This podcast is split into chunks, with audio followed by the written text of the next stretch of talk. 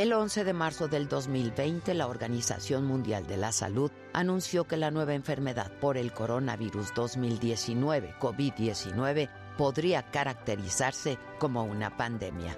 WHO has been assessing this outbreak around the clock and we're deeply concerned both by the alarming levels of spread and severity and by the alarming levels of inaction.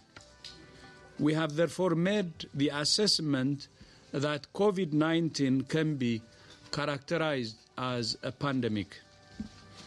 Pandemic is not a word to use lightly or carelessly. It's a word that, if misused, can cause unreasonable fear or unjustified acceptance that the fight is over, leading to unnecessary suffering and death. El doctor Tedros Adhanom, director general de la OMS, dijo que describir la situación como una pandemia no cambia la evaluación de la OMS de la amenaza que representa este virus. No cambia lo que está haciendo la OMS y no cambia lo que los países deberían hacer. Nunca antes habíamos visto una pandemia provocada por un coronavirus y nunca antes hemos visto una pandemia que pueda ser controlada al mismo tiempo, dijo. La caracterización de pandemia significaba que la epidemia se había extendido ya por varios países y continentes o a todo el mundo y que afectaba a un gran número de personas. Y es que para entonces se registraban ya más de 118 mil casos en 114 países y 4.291 personas habían perdido la vida. El mundo conoció del nuevo coronavirus COVID-19 el 8 de diciembre del 2019, cuando se detectaron casos de una nueva enfermedad infecciosa que tenía como origen la ciudad china de Wuhan. El coronavirus rápidamente salió de Asia y contagió al planeta. El gobierno chino no informó a la OMS de la detección en Wuhan de los primeros casos de una nueva neumonía. Eso fue hasta el 31 de diciembre del 2019. La OMS declaró la enfermedad como una emergencia de salud pública internacional hasta el 30 de enero del 2020. En estos últimos dos años, la pandemia de COVID-19 desplomó la economía del mundo y la recuperación aún no llega por completo. Europa se convirtió en el epicentro de la pandemia que luego castigó a países como Estados Unidos, Brasil, México, entre muchos otros. El mundo vivió su peor momento con una cuarentena y aislamiento que resultó interminable. Todo para frenar un virus implacable que siguió recorriendo el planeta y que hasta ahora ha cobrado la vida de más de 6 millones de personas. Sin embargo, un análisis que realizó un equipo del Economist estima que el número de muertes por COVID-19 llegaría hasta las 23 millones de personas. En estos dos años han pasado muchas cosas. Aparecieron los que negaron la existencia del virus o los que dijeron que no salió de un mercado de Wuhan, China, sino que fue diseñado en un laboratorio y liberado a propósito para atacarnos a todos. Surgieron nuevas variantes para las que la medicina no estaba preparada, pero han sido todos quienes se dedican a este sector, médicos, enfermeras, laboratoristas, empleados de limpieza, los verdaderos héroes de este tiempo devastador, pero también de aprendizaje. Lo más importante es que los científicos trabajaron a marchas forzadas en vacunas efectivas que han salvado vidas, que cambiaron el rumbo de la pandemia y que han hecho la diferencia entre la vida y la muerte. Aunque pareciera que estamos cada vez más cerca del fin de esta pandemia, el mundo anterior al 2020 ese ya no existe y vivir negándonos al COVID-19, a la vieja normalidad, solamente aumenta el riesgo de posibles cuarentenas. Hay que adaptarnos, pasar de la negación y del enojo, del duelo, a la aceptación de un mundo diferente y a partir de ahí construir una nueva forma de convivencia con el virus de una manera más libre y saludable. Porque una de las muchas lecciones de la pandemia es que la salud es lo más importante y la base del funcionamiento de una sociedad.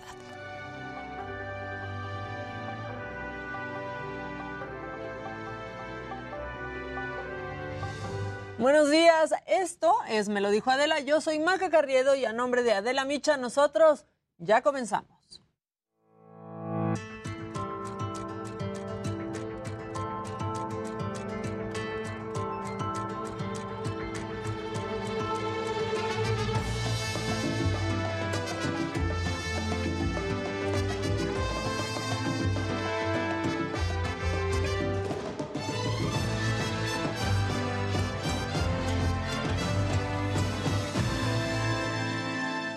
Y vámonos con la información de hoy, viernes 11 de marzo. El alcalde de Aguililla, Michoacán, César Arturo Valencia, fue asesinado a balazos la tarde de ayer cuando circulaba en su camioneta cerca de la cancha de fútbol del municipio. La Fiscalía del Estado ya está investigando este asesinato.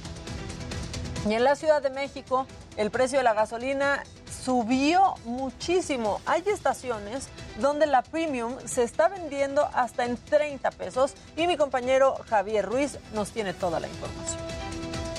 El costo de la gasolina se ha elevado a precios nunca antes visto, pues el conflicto bélico entre Rusia y Ucrania ha provocado que el combustible premium se venda a más de 30 pesos por litro. el combustible? Pues mucho, mucho. O sea, por el precio, o sea, no hay más que nada porque no hay trabajo. Patricia es otra de las miles afectadas ya que su trabajo depende del combustible. Al llenar su tanque tuvo que pagar más por él. ¿Qué opina del pues, el precio del combustible el día de hoy? Este, pues carísimo. Así seguiremos, yo creo. ¿Cómo le afecta a usted? Pues en la bolsa. ¿Qué tiene que dejar de hacer para... Pues, seguramente comprar algo más por quererme mover en coche. Anteriormente, ¿con cuánto se llenaba su vehículo aproximadamente? Y con este nuevo precio, ¿cuánto le saldría más, digamos, aproximadamente? Mm, pues yo creo que, yo creo que son como unos 300 pesos más. De acuerdo a la Comisión Reguladora de Energía, el conflicto entre Ucrania y Rusia ha provocado que el valor del petróleo aumente y con ello el precio de los combustibles afectando ya al centro del país. En el caso de la gasolinera ubicada en la avenida Ejército Nacional, Colonia Verónica Anzures, el litro de Premium se vende en 30.49 pesos, mientras que la gasolina Magna en 25.19, siendo una de las más caras de la zona. En contraste, la gasolinera ubicada en el eje central y la calle de Soria, en la colonia Álamos, en la alcaldía Benito Juárez, el litro de Premium se vende en 22.90 y la gasolina Magna en 20.99, lo que ha provocado largas filas para poder conseguir el combustible más económico. Sí, como no, pues, o sea, tanto en la empresa como en el personal, pues sí, definitivamente sí te pega el, aumento, ¿no? Ya sea poquito o mucho, pero siempre sí va afectando. ¿Qué tendría que hacer para ajustar? Pues sacrificar otros gastos, ¿no? Otros gastos personales que Aunque el gobierno federal contempla subsidiar el precio del combustible, aún así, miles de capitalinos continuarán pagando más por la gasolina, lo que ha empezado a afectar su economía. Javier Ruiz, Heraldo Televisión. Pues ahí está. Ante estos altos precios de la gasolina, en esa estación, la jefa de gobierno de la Ciudad de México, Claudia Sheinbaum, escribió en Twitter, hay algunas gasolineras que de plano abusan. Aseguró que el precio promedio en la capital es de 22 pesos con 16 centavos la Magna y 24 pesos con 19 centavos la Premium. Además, informó que se pusieron en contacto con la Procuraduría Federal del Consumidor para que revisaran este tema. Bueno, y en el Estado de México, una mujer busca desde hace 12 años a su hija que fue secuestrada en el municipio de Tecámac. La niña es parte de las casi 100 mil personas desaparecidas en nuestro país y Jessica Moguel nos cuenta esta historia. Hace 12 años, Maribel decidió abrir un consultorio óptico en Tecámac, Estado de México. El 21 de septiembre de 2010, su hija María José Monroy Enciso, de apenas 11 meses de edad, la acompañó al trabajo. Ese día, un hombre intentó degollarla y robó a su bebé. Con la poca voz que me salía, yo le decía al, al, al policía que buscara a mi hija, que se la habían llevado. Apenas un mes después de la desaparición, el raptor de nombre Heiser Crespo García fue condenado a 83 años de prisión por el caso de Mejito y violación a otras menores. Él declara que sí se robó a María José y este, sin embargo que pues que atentó contra la vida de mi hija. Las autoridades este, pues con esto querían cerrar eh, el caso y no querían buscarla. Sin embargo, se hizo una búsqueda en el canal de Aguas Negras donde él supuestamente la aventó y no se encontró absolutamente nada. Al no encontrar ningún cuerpo, Maribel y su familia no creyeron la versión y continuaron investigando. Al final, la Fiscalía de Unidad de Análisis y Contextos concluyó que Majito fue víctima de trata de personas con fines de adopción ilegal. Sin embargo, 12 años después, sigue desaparecida. Es algo que no se le desea a nadie, a ninguna madre, es el, que te roban, que te desaparezcan a un hijo, es un dolor muy fuerte. Eh, te acarrea enfermedades, te acarrea este, problemas pues emocionales, este, económicos también. De todo es un problema este, pues muy, una situación muy difícil, ¿no?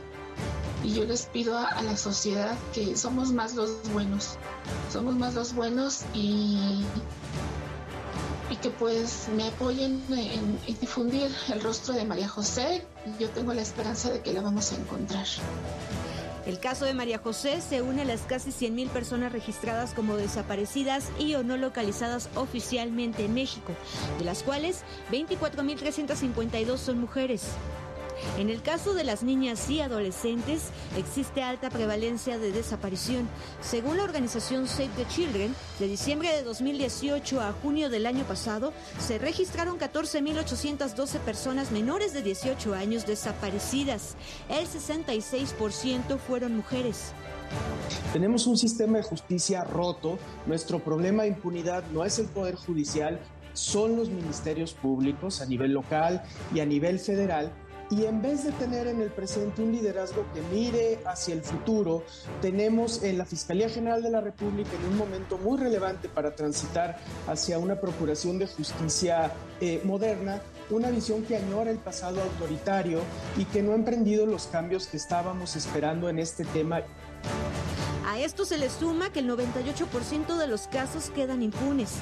Pese a la situación, la Comisión Nacional de Búsqueda reconoce que México no se atiende el tema como una situación de Estado y que la cifra de desaparecidos podría ser hasta cuatro veces mayor a lo oficial. El tema de desaparición tiene, tendría que ser un asunto de Estado, no de una institución solamente y también eso no se ha, no se ha entendido en México. Tenemos claramente, como le han dicho mis, mis colegas con quienes yo comparto sus, sus reflexiones, eh, eh, y, estoy, y estoy de acuerdo con ellas en tema, en tema de, seguridad, en tema de justicia, en tema forense, que eh, ha habido, digamos, no, no, ha habido hasta el día de hoy una toma de, de posición como Estado mexicano en su totalidad hay que reconocer que desde, hace eh, tres años se reconoce la crisis en materia de desaparición, se reconoce la crisis en materia forense.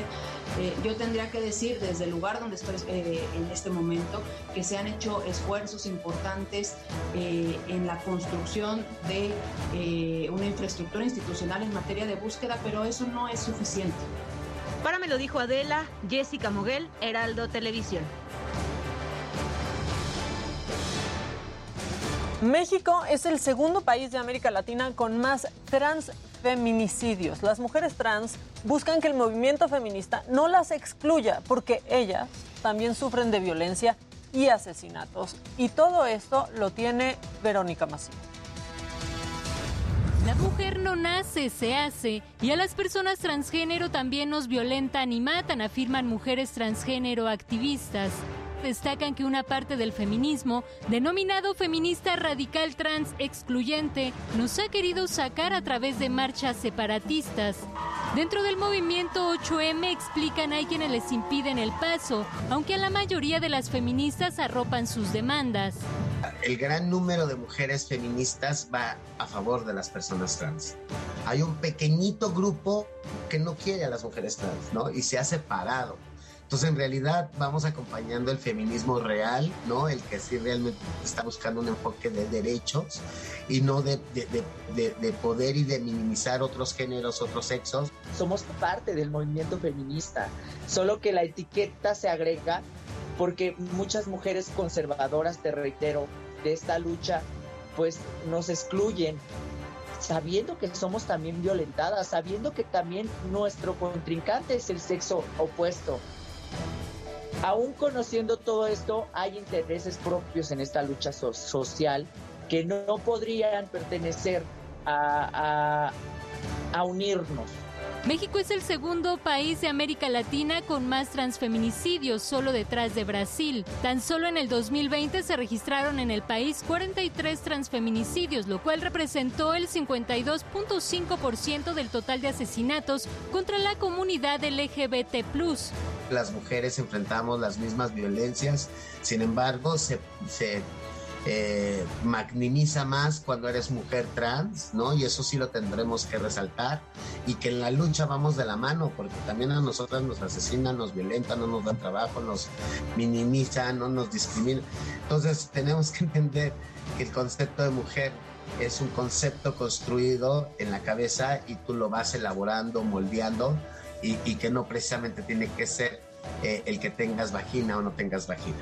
La agenda feminista pretende lograr una justicia racial, económica y de género. Sin embargo, la comunidad trans afirma que sus demandas deben ser incluidas, como la igualdad de derechos a nivel nacional a través de una ley integral trans, un pleno acceso al empleo, a la seguridad social y a un ambiente libre de violencia.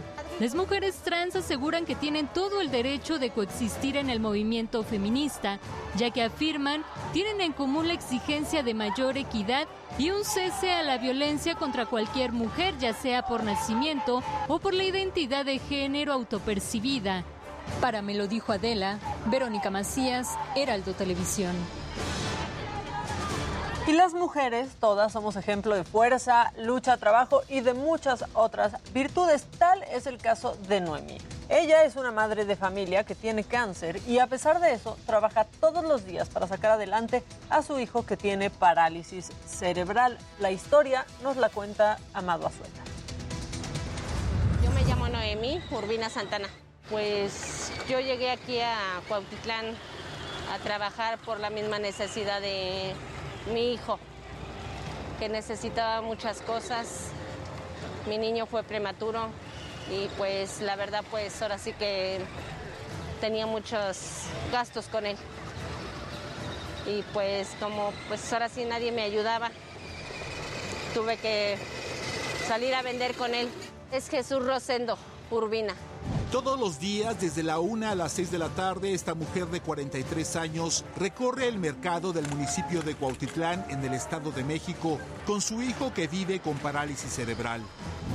Una vez que tuve que quedarme en la calle porque no tenía yo para la renta. Y pues la señora esta me cerró la casa. La vida no ha sido fácil para Noemí y su hijo de 14 años, Chucho, como lo conocen todos los comerciantes y marchantes de este mercado. Entre el mercado de aquí de Cuautitlán, todos los del mercado me ayudaron para sus operaciones. ¿Cuánto le toma de aquí? Que Dios me la bendiga.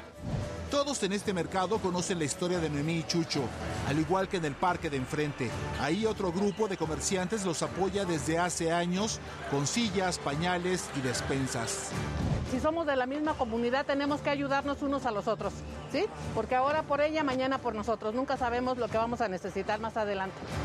Pero Noemí y Chucho requieren de más apoyo porque acechan más tiempos difíciles. Noemí vive con cáncer desde hace un año pues ya ahorita yo el cáncer lo tengo encapsulado. Ya ahorita ya nada más cada mes voy a mis, chequeos. Me ha dicho el médico que voy bien.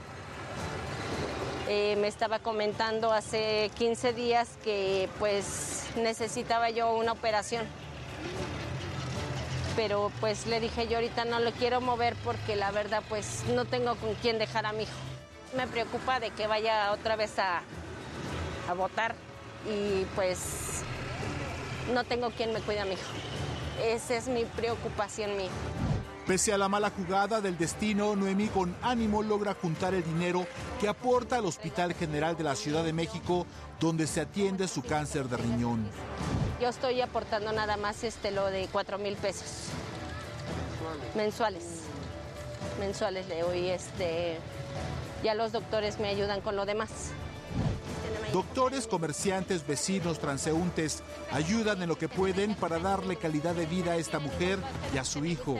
Pero aún hay algunos que no se tocan el corazón y la critican por pedir ayuda y tener un hijo con parálisis cerebral.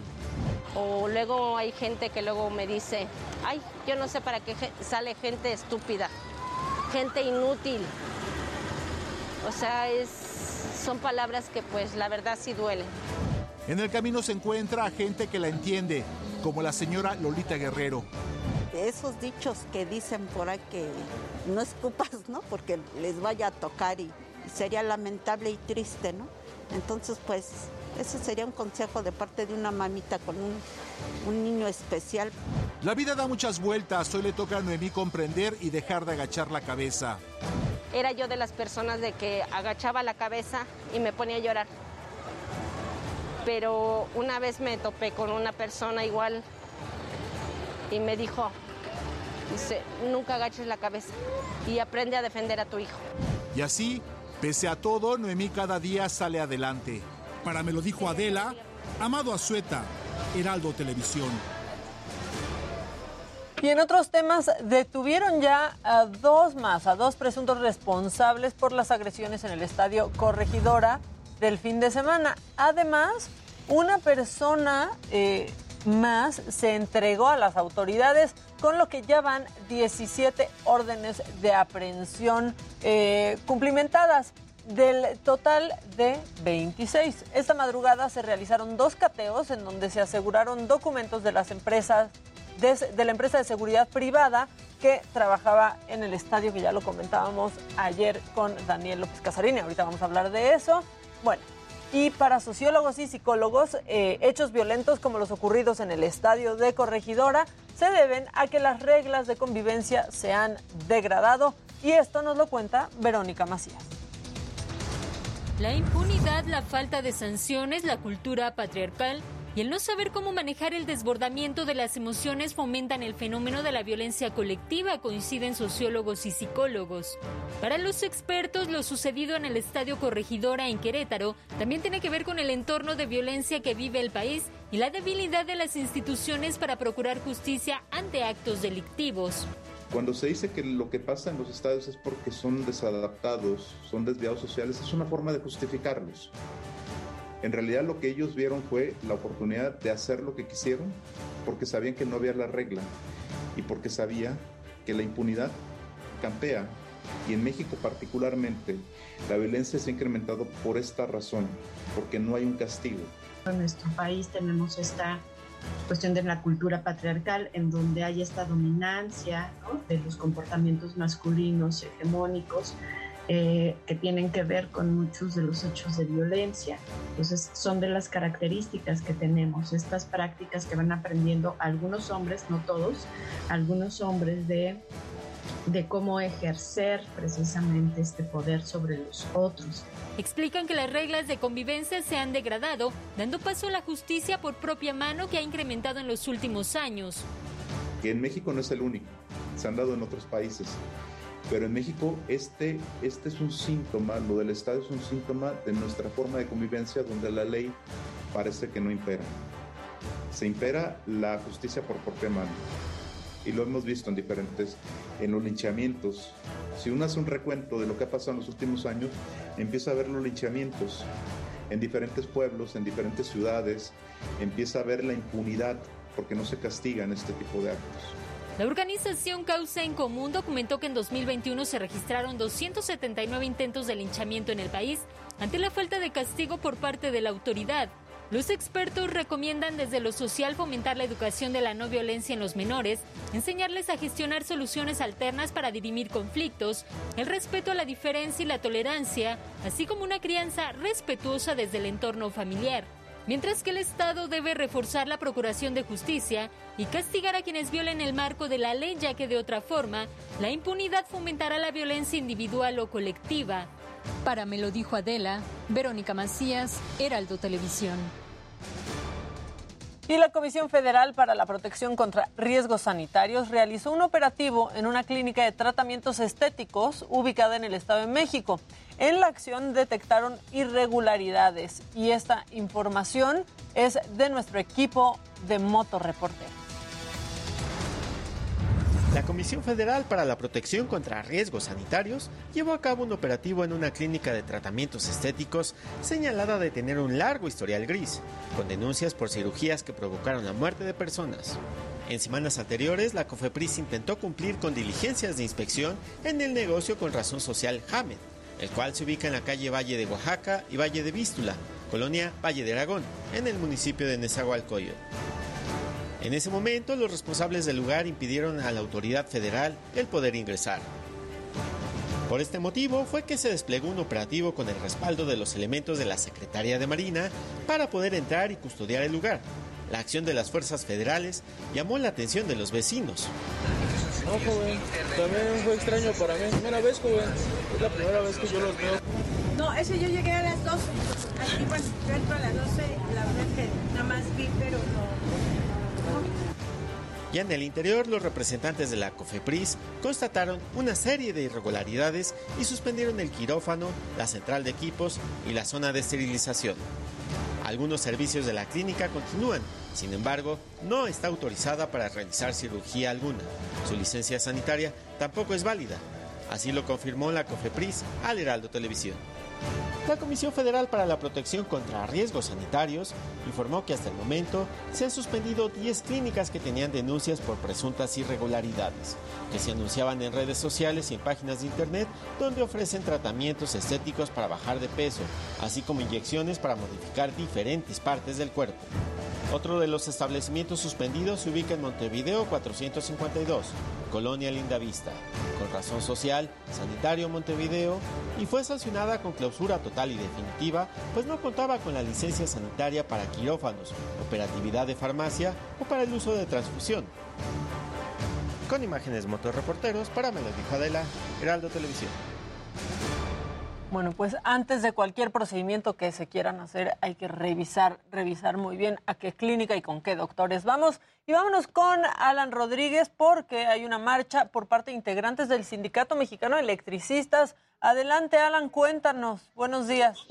Hola, ¿qué tal, Maca? Amigos, muy buenos días. Nos encontramos en estos momentos a espaldas del Palacio Nacional sobre la calle de Correo Mayor. En este punto tenemos una concentración mayor a dos mil personas, los cuales partieron de distintos puntos. El primero de ellos, la avenida Antonio Caso al cruce con insurgentes y otro, otros grupos que salieron de la zona de gobernación. Ellos se dirigen a este punto para hacer la demanda de la devolución de sus empleos, así como las mejoras a las tarifas. Por este motivo tenemos esta concentración aquí, les repito, a espaldas del Palacio Nacional, cortes a la circulación para todas las personas que se dirigen hacia este punto. Los tenemos en la calle de la, del eje 1 Norte también desde este punto.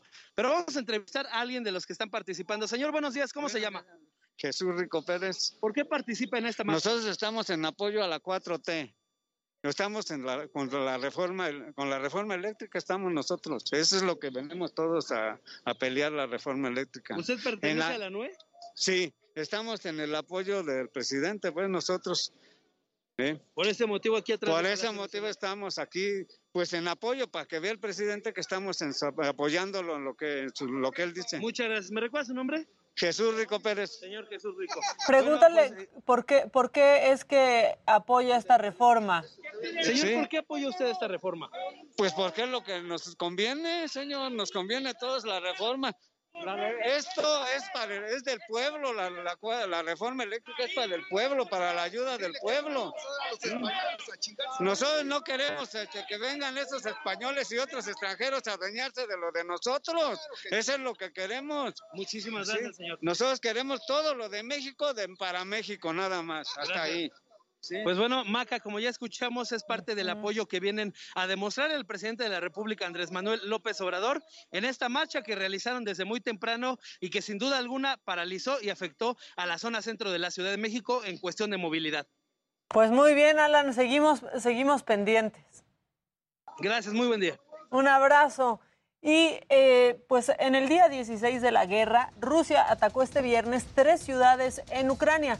Sus tropas bombardearon Dnipro, en el este del país. Ahí al menos una persona murió. En Lusk e Ivano-Frankivsk también sufrieron ataques en esa región. Dos soldados ucranianos fallecieron y seis más resultaron heridos. Y ahí están algunas de las imágenes. Por otra parte, en Mariupol y Volnovaya eh, están pues completamente bloqueadas. Ahí los intentos por evacuar han fracasado los seis últimos días. A pesar de esto, Rusia asegura que hoy habilitará pasillos para permitir eh, pues que los civiles puedan, puedan ir por ahí porque dicen que las condiciones son apocalípticas y así lo catalogó la Cruz Roja. Y el presidente Zelensky, Zelensky, el presidente ucraniano, acusó a Rusia de impedir un mayor movimiento de las personas hacia zonas seguras y habló sobre la cifra de personas que han salido en los dos últimos días.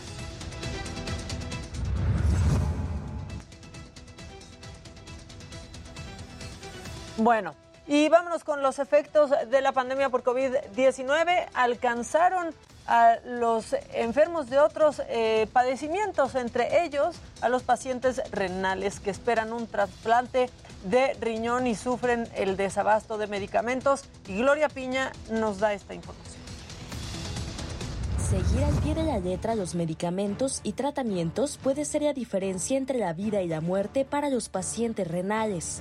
Necesito y dependo de medicamentos inmunosupresores para para sobrevivir.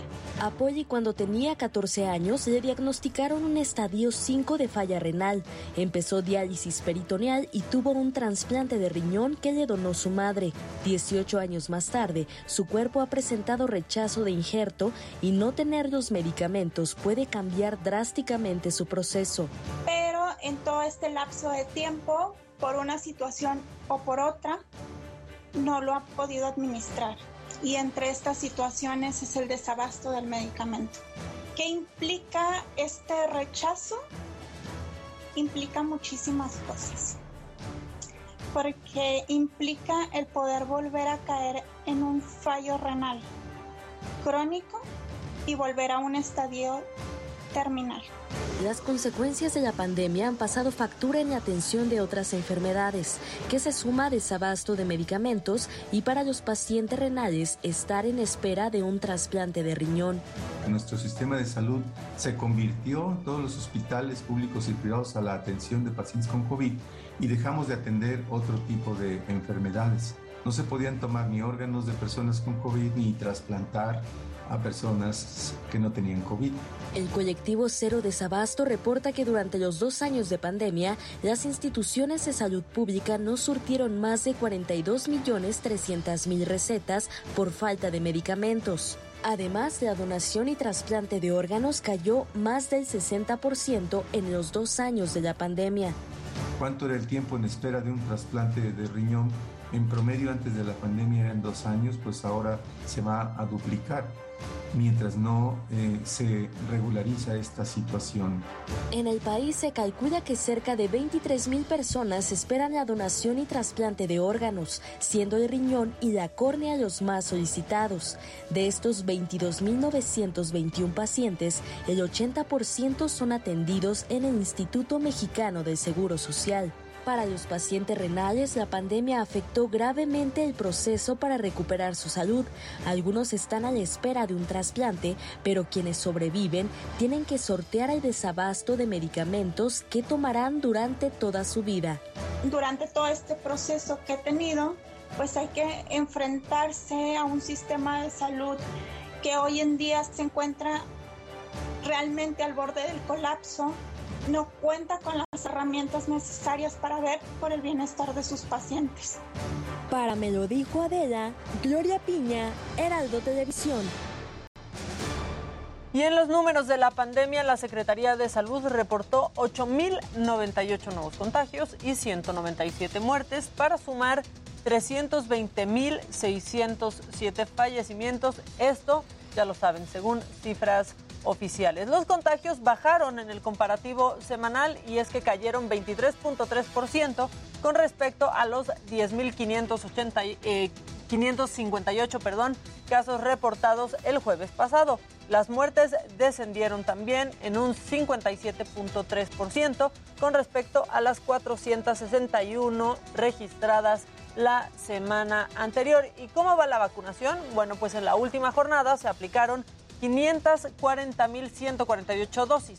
85.3 millones de personas, es decir, el 86.8% de los mayores de 14 años en el país han recibido al menos una dosis. Hay 39.4 millones de vacunas que aún no, han, sido aplicadas o eh, por lo menos no están registradas en el sistema como ya usadas.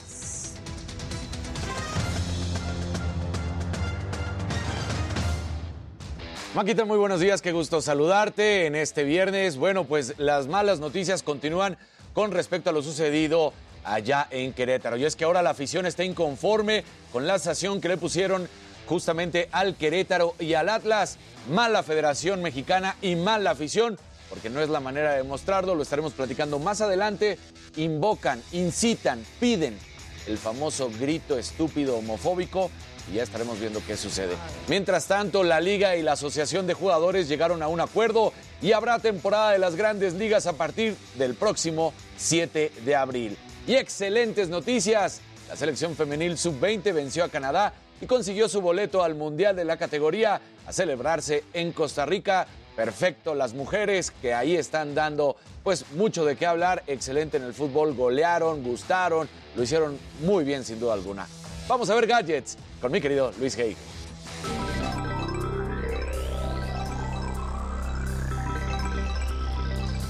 Muy buenos días y bueno, Google comenzó a desplegar un sistema rápido de alertas de ataque aéreo para teléfonos Android en Ucrania. Según dice la compañía, fue a petición y sobre todo con la ayuda del gobierno de aquel país. Estaremos comentando. Y bueno, HBO fue demandado por presuntamente compartir el historial de visualización de los suscriptores de HBO Max con Facebook lo que sería una violación a la ley federal de privacidad. Finalmente, fanáticos de Nintendo, pongan atención, y es que un área temática de Mario Bros. abrirá ya en 2023 en California. Se trata de Super Nintendo World, que estará dentro de Universal Studios Hollywood en Los Ángeles. La verdad, hay que ir, se ve padrísimo. Pero bueno, estimado Jimmy, ¿tú a quién traes? Entre piernas.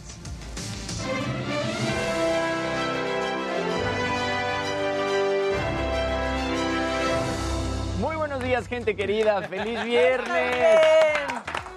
Sí. Ya llenó todos los papeles que tenía que llenar. Terminamos con el llenado de papeles. No traes nada entre con el llenado piernas. de papeles. No, ya no. ¡Qué bueno! Todo, todo evacuó. ayer ya no.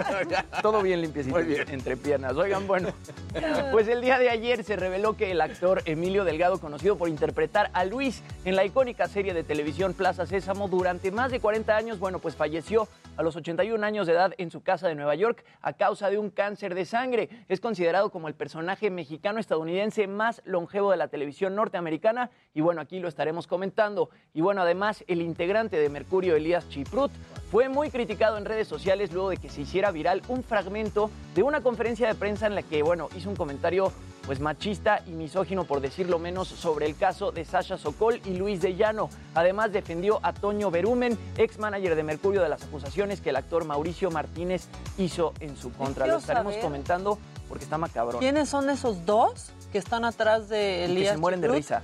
Que les parece Sí. chistosísimo ese comentario tan corriente y tan índole. Ahí la toma está muy cerrada, entonces uno no se da cuenta. Hay que averiguar quién es. Pero él. sí tenemos que averiguarlo. Y bueno, más tarde vamos a tener aquí en el estudio al cantante venezolano Lazo, que bueno, viene a platicarnos de su último sencillo titulado Dios. Él estuvo nominado a Mejor Artista Nuevo en los Latin Grammy de 2021, así que la cosa se va a poner buena. Pero bueno, Maquita, buenos días, feliz viernes, regreso contigo.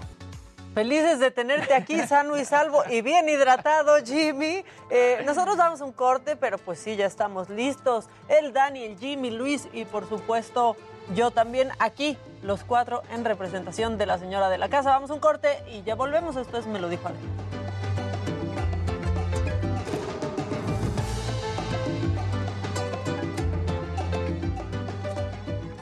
Horrible comentario hizo ese fulano. Sí. Hola, banda. Pero, banda, ¿saben quiénes eran los otros dos de atrás? O sea, ¿dónde está esa ¿Alguien conferencia sabe? de prensa? Sí. Ajá, ¿dónde va. está esa conferencia de prensa? Y ahí vamos a ver quién está atrás. Eh, Pero sí se escuchan unas carcajadas. Hasta, hasta le aplauden. claro que se ríe. Le- no, le aplauden. O Es sea, esta, como ¿no? de que Es qué chistoso. Ajá, a ver, ¿quién es el güey que trae una playera de No, fíjate bien, porque- Es este, son estos dos. Esta sí es la de... Son, eh, traía esa misma playera. Pero, pues no, no, no minutos, sabemos no. quiénes Mira, son espera. esos. Ahí Todo esto está. es Mercurio, ¿no? Este Sí. es otro güey de Mercurio. Héctor Ugarte, ese no sé quién es. Es Ni el otro. Es, es- ay, no, te iba a decir, ese parece Pitbull, pero no, claro que no. No, pues no. Este, si aquí están los Mercurio. Ajá. Y arriba. Pero son estos dos. ¿Son o sea, ragazzi, porque uno, los de arriba? ¿Son los uno ragazzi? traía una playera de ACDC y es Ajá, este. Es ese. A ver, ponle play. Estamos aquí averiguando quién Es era. lo que pasa es que cuando menciona esa parte, en esta, o sea, en este ver, cuadro que sí y- aparecen y Yo sé todos, quién me va a decir quiénes son. Ah, la doctora va a saber, ¿verdad? Sí son, sí son los mismos, ahí están. Échame el link nada más. Es que este es otro hago el fact-checking. A ver, primero, ¿no? Para aclarar el punto. ¿Ves? Sí son. Sí son. Pero ¿quiénes son? A ver, tómale foto, Luis, para que nos diga la doctora quiénes son esos dos va. idiotas de atrás. Vas para atrás, vas para atrás, güey. Ya le va a tomar foto Jimmy y te la manda. Sí son unos ragazzi, ¿no? pues sí, pero que ya quién sabe quiénes son. O sea, a uno ya le explotó la palomita y el otro quién sabe quién es. pero a ver, este espérate. Saludos a la mesa Mira, más chingona, poner- gracias. Muchas gracias. Vamos a ver, porque el video es este, güey. Que yo ni siquiera he dicho nada, por supuesto que sí. Sobre Sí, el tema de Sasha y de Luis de Llano, por supuesto ayer que le sí. dedicamos un montón de tiempo. Ayer dedicamos un montón de tiempo. En mi podcast también Pero ves, se se habló escucha de una esto. risa lejos. Es él, güey, se No, está no, cagando de no. risa. Pero ve. Ve su jeta, cabrón, se está Bueno, cagando cabrón, de pero risa. escucha la risa. Y en cuanto a lo que hicimos, O sea, los que salen atrás se ríen. Es- mira, él se está riendo ahí de algo. Adela ayer anunció que no venía, tuvo un viaje. Pero hay alguien más que se ríe por allá súper fuerte. Ah, pues nada más aquí lo buscamos en la conferencia y A vas ver, a ver, ¿quién no, pues está más? abierto. Ese fragmento no sale. De en la conferencia hecho- donde aparecen todos, ese fragmento. En e- ese cortado. video, lo Sí. en ese ahí sale, ¿no? A ver, córrelo completo y si sí, mándaselos a cabina. Ahí está, güey. Claro que es este. Y se ve es cómo este se- ángulo. que se ríen. Lo que tú decías, es ese ángulo, míralo. A ver. Para las preguntas sexuales que tenían Ah, ahí está. para la curiosidad, le vamos a hacer favores sexuales a Gabriel Soto, porque es muy guapo. Eh, de lo de Sasha Sokol no podemos saber, nunca vimos el condón de Luis de Llano. Entonces, y, y- y en cuanto a lo que Mira, ese muerto de risa. Ese otro idiota también. Por acá también se escucha alguien que se ríe muchísimo. persona con nosotros. Y creo que aquí hay varias bandas. Está Tierra Cero, Mercurio. Toño siempre fue un tipazo con nosotros, lo siguió siendo hasta ahorita. De hecho, gracias a él podemos utilizar el nombre de Mercurio y le estamos eternamente Este güey fue el que más. Fue- Ajá, pero no sé quién es. Pero ahí está, se ríe, güey. A ver, regrésale. Sí, pero mejor que, que sea la, la imagen abierta. Ajá. Es- esta, esta toma se ve perfecta. esa. Yo no quise mandar este porque se veía lo de espectáculos. Sí, güey, pero ahí es donde Pero los ve la ves. imagen abierta. Ahí se ven todos cagados de risa, güey. Ahorita van a ver los que preguntan Sí, qué video vemos. Ahorita van a ver qué video estamos eh, viendo. sexuales a Gabriel Soto, porque es muy guapo. O sea, primero se ríe de lo de Gabriel ¿Vieron Soto. cómo Pati Chapoy desmintió a Mauricio Martínez? Sí, sí lo vi. Y ahí se Pero ahí riendo. se ríe alguien por allá, ¿ves? O sea, esa no, son es la risa de ese y güey. siguen riendo. Ahí va, este, Jerry. Pero, Chavarro, ¿por qué no apoyar la gira de los 2000 Pop Tour o de los 90? O sea, eso, ¿en qué, Eh, pues es diferente. ¿en qué tiene que ver? De hecho, ellos no están en el 90. No, Tour, o sea, es otra compañía. Nada más que agradecimiento. Maga, ¿cómo estás en podcast? Se llama Expansión Daily. Son 20 minutos de noticias diarias. Y este Jimmy antes lo escuchaba, no sé si todavía. No, lo hombre, pero por si le supuesto que sí. Luis Que también, lo escucha y sí. si le gusta. En Daniel 20 nunca lo ha escuchado. Quedas informadísimo. ¿Cómo vas con la dormidera? ¿Bien o Bien. sí? O sea, nos estamos... ¿Turnando o qué? No, fíjate que ella no le está queriendo dar fórmula. Y está bien.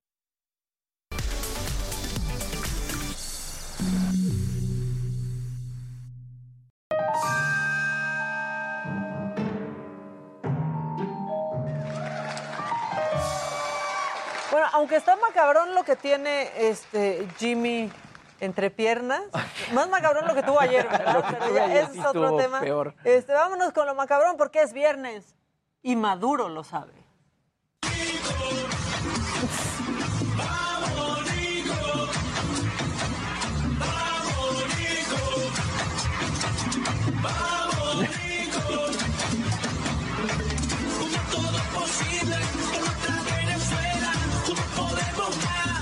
Ahora sí que eh, no sé qué piensen, pero como presidente es un gran bailarín. Exacto, Baila como bien. Exacto. Baila bien, se baila a todo un, un país. Y luego esta pareja se hizo viral. Ya saben que este primer macabrón es para soltar el cuerpo Sí. y reír un poco.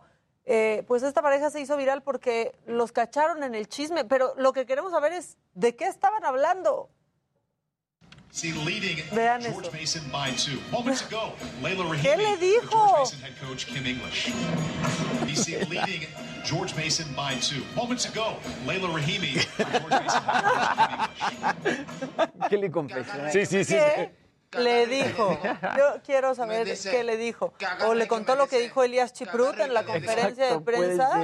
Este, bueno, eh, ya son tantos aparatos para desinfectarnos las manos que ya no sabemos cómo funcionan algunos. O sea, unos salen por abajo, otros por en medio, otros sale luego una cosita por arriba, no han visto y Sí. entonces te rocía la mano. Bueno, pues esta niña está tan confundida como, como nosotros, pero eh, pues digamos que ya el dispensador de alcohol cobró otra víctima. La niña pensando que sale por abajo, ¿qué? A los ojos. Ay, pobrecita. Pobre. Ay. Desinfección No ocular. pobrecita. Sí le quedó bien Imagínate de desinfectado, arder, ¿no? híjole. Bueno, oigan, y yo no sé, ¿ustedes usan los toboganes o les dan miedo los toboganes de agua? Pues a Luis le da miedo No. todo. No, sí me he Eh. subido. Sí, sí. Mira, eh, anda- anda- es que anda muy cagadito. Ahora sí, no, no tengo cómo responderte a eso. Luis. Anduve. Bueno, a mí sí me dan miedo los toboganes, o sea, mucho.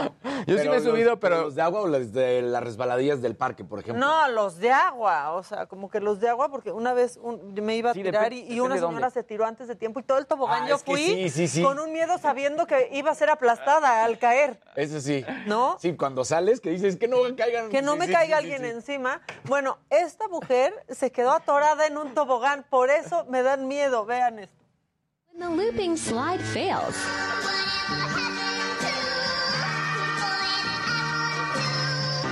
un caso Qué horrible. Vean cómo se queda. ¡Ay, no! Oh, no.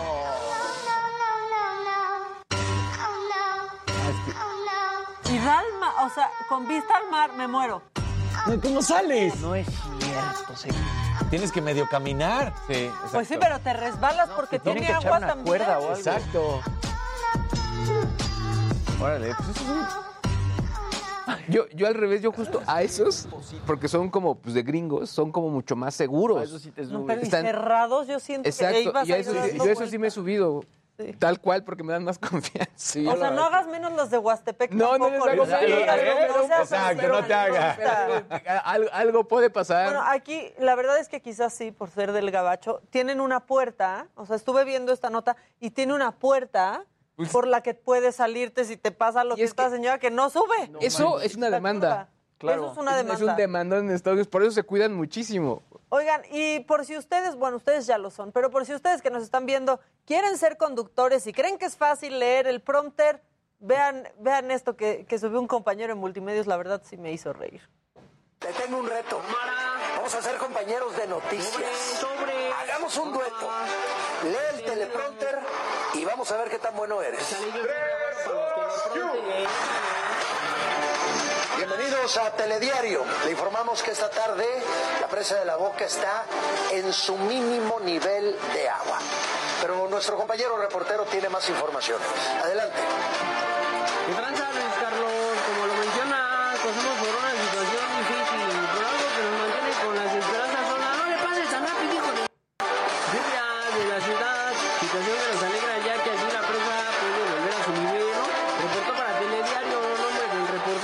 Gracias. sí creen que es fácil. Saludos al Kevin. en cabina. Saludos al Kevin, exacto. cabina. Bueno, aquí tenemos Bueno. al señor del prompter. Kevin es. Kevin, es, el confiable. señorote. es, es un... Lord Prompter. es un compañero de altura. Exactamente. Mide como dos metros el Kevin. Este, bueno, ahora sí ya vámonos a entrepiernas. Hoy sí queremos ir a tus entrepiernas. Ayer no. Sí, no, con no, todo no. respeto. La que sigue, por favor. Talquito y todo, ¿no? Por favor.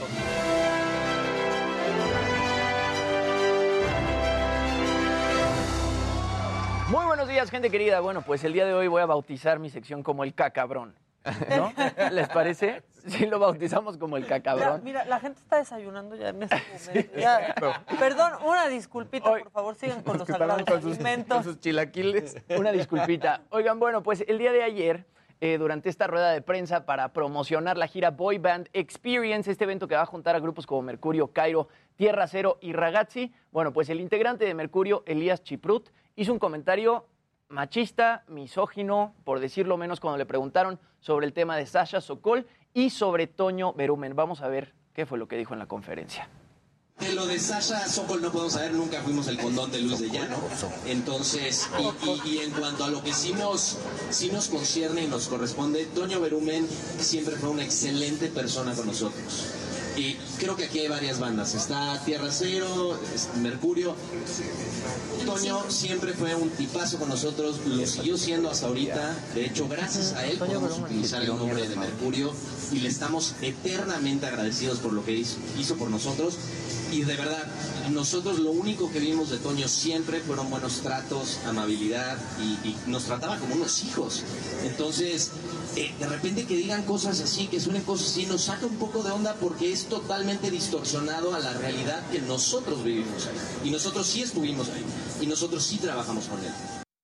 Digo que bueno, la parte de, que defienda a Toño Berumen, pues ya es su problema, ¿no? Pero cuando menciona lo del condón de Luis de Llano, ahí sí dices, ¿qué te pasa? Pero saben que las, O sea, las risas que se escuchan, Exacto. este, las risas que se escuchan cuando hace ese chiste tan de mal gusto, Y creo que aquí hay varias bandas. Está Tierra Cero, es Mercurio. Toño siempre fue un tipazo con nosotros, lo siguió siendo hasta ahorita. De hecho, gracias a él podemos utilizar. Sí, el problema es donde se ríen cuando hace el comentario del condón de Luis Que ahí de están los dos que están atrás. Que no sé si sean de Ragazzi o de Tierra Cero. Ahí se están muriendo yo ya de risa, sé ¿no? quiénes son, Pero también ya. ¿Qué ragazzi? creo que aquí hay varias bandas. Está Tierra Cero. La curiosidad. Sí le vamos a hacer favores sexuales a Gabriel Soto. Ahí va. Porque es muy guapo. Eh, de lo de Sasha Sokol no podemos saber, nunca fuimos el condón de Luis de Llano. O sea, qué imbécil. Mira, el, el de atrás ahí riéndose como si hubiera hecho un gran chiste, este, ¿no? Y también y, las- y vean a los otros dos de Mercurio, sí se quedaron, pues, Claro. serios con, con el chiste. Pues Ya como no debe de ser. época. Porque además Qué cosa este, tan fuera de este- lugar. este tipo dice, estuvimos con también con Toño desde chicos.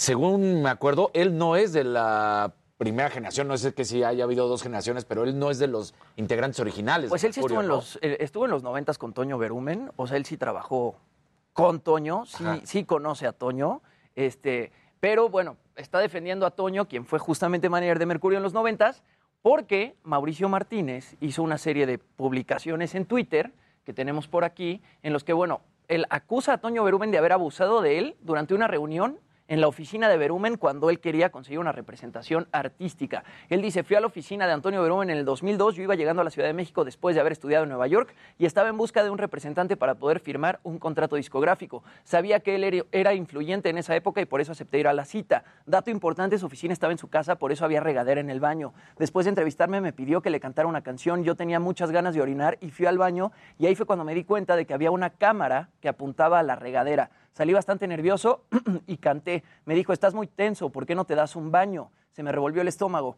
En eso quiso masajearme el cuello y en un abrir y cerrar de ojos, su mano ya estaba en donde no tenía que estar. Lo empujé, le menté la madre y salí corriendo. Meses después, yo estaba en Operación Triunfo y habíamos ido a Monterrey a una firma de autógrafos. Uno de los sobrecargos nos reconoció y ofreció ascendernos a mí y a uno de los compañeros a primera clase y ahí es cuando lo vi. Venía con uno de sus grupos juveniles en el vuelo.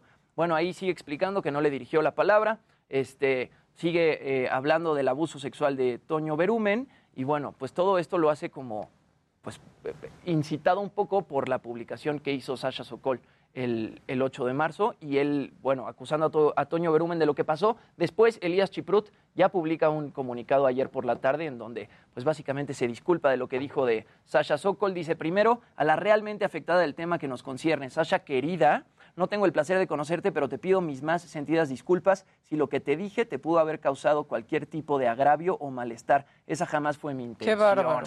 ¿Cómo, cómo Ya, puedes ya, publicar algo así calle, después qué de haber dicho una estupidez como Ni esa? siquiera está ofreciendo disculpas. Aparte, realmente. no estás hablando de una relación que, en- que tampoco tendrías por qué hablar, de una relación entre dos personas de la misma edad Claro, o claro. este hasta consensuada. Estás hablando de la relación de un hombre ¿De mayor 39 con una niña. Entonces, este, creo que ahí sí no hay manera. No, no, no hay capta ni manera. eso. Sí. Ni eso capta. Bueno, pues Pidió una disculpa. pidió una disculpa en un comunicado larguísimo en el que pues básicamente no dice nada. No hay forma de excusarse después de hacer una declaración así en una conferencia de prensa. Pero bueno, eh, para... Ah, vamos con, a los deportes con David. Sí, ya está bailando el prompter, Ya está. bailando, Sí, bailando, sí, le sí. urge. Kevin ya me está presionando.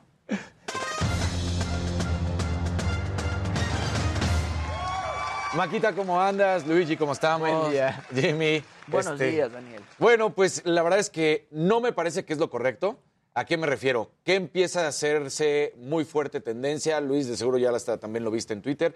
En estos momentos, la afición mexicana, la afición mexicana, no es un sector de la afición del Querétaro o del Atlas, sino la afición mexicana del fútbol, empieza a pedir que eh, en el próximo partido, tal cual, el próximo 24 de marzo, todos debemos gritar puto en el Estadio Azteca y darle un castigo en el bolsillo a los corruptos de la Femex Food.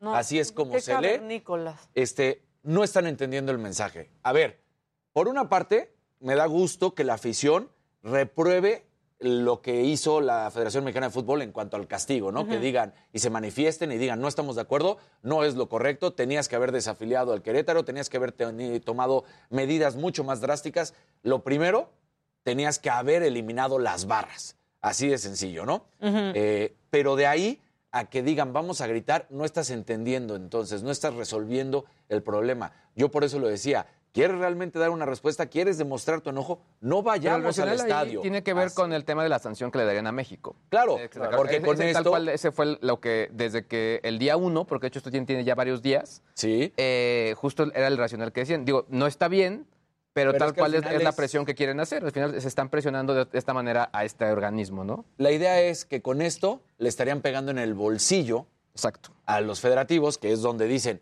es lo único que les interesa. Durante décadas han mostrado que el deporte no les importa, lo único que quieren es el bolsillo, es el dinero, entonces vamos a pegarles. Pues de la misma manera yo les digo, entiendan y vamos a hacerlo de otra manera. Simplemente no se va al estadio y van a ver, ahí sí se va a transmitir el mensaje, porque en el momento en que no vaya nadie, absolutamente nadie al estadio, y si pueden, ni siquiera lo consuman en la televisión, pero en dado caso no vayan al estadio, ese es un mensaje mucho más fuerte que ir a gritar, porque ir a gritar también es otra cuestión y no estás entendiendo, no estás dañando a las federativas, estás dañando al mismo fútbol y estás dañando a es justamente... que imagínate con qué valor va a venir un aficionado de una selección extranjera a ver un partido a México en el Claro. 2026, meterse a un estadio cuando sabe que pasó lo que pasó en Querétaro. O que quieran venir hooligans que siguen existiendo diciendo, Claro, vamos, porque porque, ahí podemos". podemos y nos vamos a reventar. el Ahora, a la gente fuera de. México le parece tan extraño la cantidad de alcohol que se vende en los estadios. Sí, exacto. Que deja tú la cantidad, que se venda alcohol. En, en el americano. En Argentina no en se el vende béisbol, alcohol. en- exactamente. En, Pero tampoco se quitó la béisbol, en los violencia, En, los Estados Unidos sí se vende cerveza, pero se vende muy controlada. Por ejemplo, tú puedes ir. Hay un límite. Exacto, hay un Sí. límite. Si tú llegas, tú no puedes agarrar y decir, dame una charola de chelas. No, a lo mucho que te venden son dos cervezas. Y te van midiendo, saben cuántas has tomado, cuántas no has tomado. Y también en ciertos países, en el fútbol, no se vende alcohol. El problema es que a veces llegan, pues ya tomados al estadio. Claro. Hay, que tomar medidas mucho más fuertes, sí hay que eh, controlar el consumo del alcohol, pero sobre todo, lo primero para mí era erradicar las barras. Este era el momento para decir, se acabaron las barras, ya no más. Le están tratando de cambiar el nombre diciendo grupos de animación. Esto no es un grupo de animación, es una barra violenta, que eso es a lo que se dedica y que todos los equipos del fútbol mexicano lo tienen. Lamentablemente no se está entendiendo el mensaje. Creo que la solución no es este grito, sin duda alguna, pero sí se está llevando y se está empujando y cada vez que nos No, acerquemos no más es al ni partido- ese grito, ni las, ni las medidas que tomaron No. en la liga. O sea, estamos lejos de la Estamos solución, muy ¿no? lejos. Exactamente. Entonces, bueno, pues ahí está. Y después de lo del grito, eh, empiezan a ver algunos equipos que dicen, bueno, pues yo voy a tomar mis medidas. Después de lo que sucedió en Querétaro, la Federación de Estados Unidos pidió a la Federación Mexicana que su seguridad y la de sus aficionados que asistan al partido justamente estén garantizados. México y la Barra de las Estrellas se enfrentan, el equipo de la Barra de las Estrellas se enfrentan en este partido de las eliminatorias el próximo 24, como lo decíamos. Y bueno, pues la Federación Mexicana aseguró que los asistentes van a poder disfrutar sin ningún problema de este partido, que es un clásico que es de alto riesgo también. Entonces, ya también de Estados Unidos empiezan a decir, oye, este, ¿cómo? Y me parece también que ante este movimiento que está haciendo en redes John de Luisa, pues se equivoca porque el presidente de la Federación Mexicana de Fútbol dice, pues que griten y los vamos a sacar. Tampoco va por ahí, o sea, no es, que- violencia como Pero te digo que está demasiado ya ataques revuelto. No hay, es hay así. un montón de elementos ahí. Que se dé cuenta que la afición no está contenta con los castigos, que no aprueban lo que se hizo y que tendría que haber algo más a fondo ¿no? en, en esta situación. Y nada más decir, el estadio Alfonso Lastras presentó nuevas medidas de seguridad para los asistentes a los Juegos del San Luis. El reglamento fue hecho entre las autoridades estatales y municipales y se aplica de manera inmediata. Entonces, aunque la Federación Mexicana de Fútbol tomó ciertas medidas, hay clubes, como por ejemplo las Chivas, ahora el Alfonso Lastras, como en la Liga de Expansión el Atlante, que dicen, pues nosotros no vamos a esperar a que nos digan, nosotros ya empezamos a quitar nuestras barras o por lo menos limitarles el acceso o que no entren. Así que pues cada equipo empieza a tomar las decisiones correctas, ¿no? Sí, lo de Aguascalientes, ¿no? Exacto. A puerta cerrada. A puerta cerrada, Bueno, el entonces... Necaxa. Sí, sea, Las dos personas que iban... No, no es no es cierto. Me cae bien el Necaxa. Bueno, es, ¿Por qué es se el, ríen? Es el troleo que se le hace toda la vida, pero sí, te- no es la afición. Esos dos que hicieron su plan, Claro. se les arruinó qué ya. mala onda, ¿eh? Sí, yo, bueno, yo creo que todo lo que has comentado, lo de Chivas, ¿no? Creo que, honestamente, muy bien la decisión. Y ojalá lo mantengan. Exactamente. Adelante. La que sigue, por favor. Muchas gracias. Es tu turno.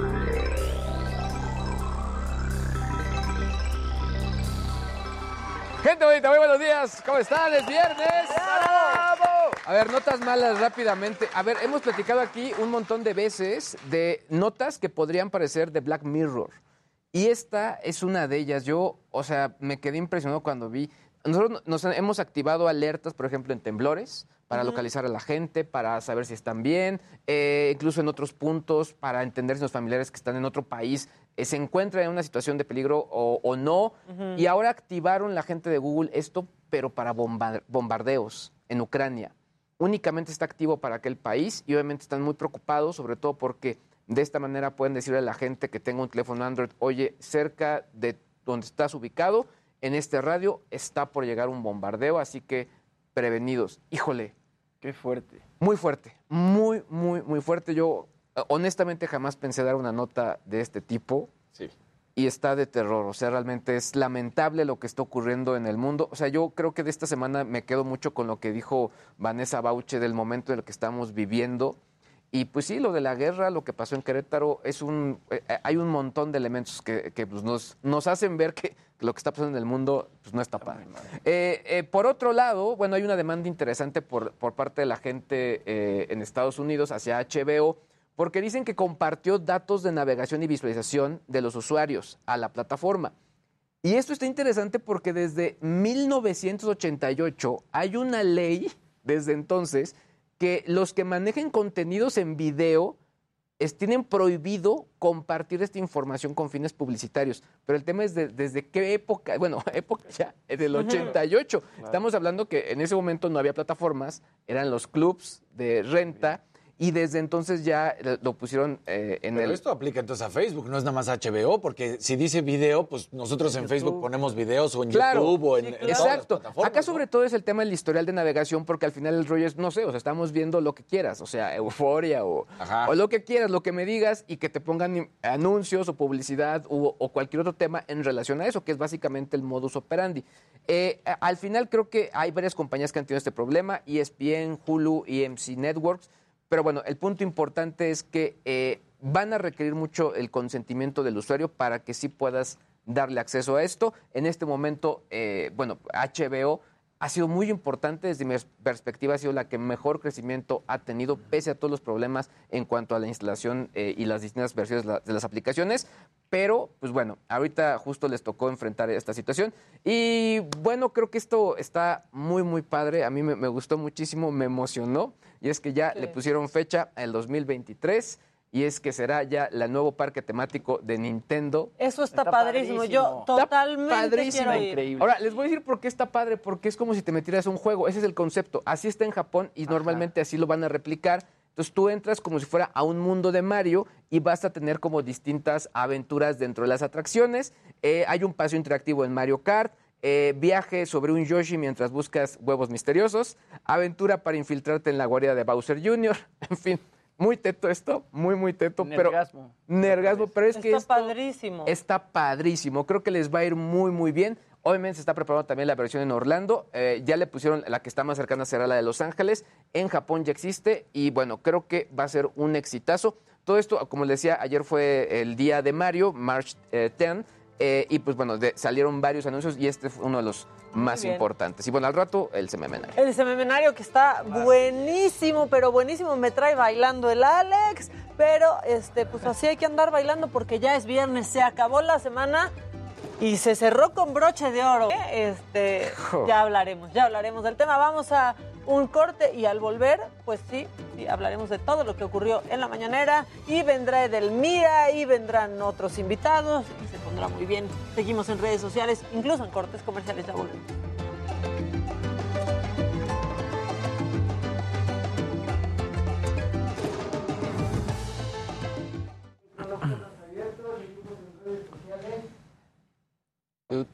Arturo está profundamente enamorado de ti, Luis. Sí, hombre, está. Como verumen de los de Mercurio. Exacto. El sememenario. Que ya queda más cerca que porque antes nomás estaba en Japón. En Japón. No, no, no, no que griten. ¿no? que quieren ir. George Israel dice, disculpen, soy geek de closet, gracias.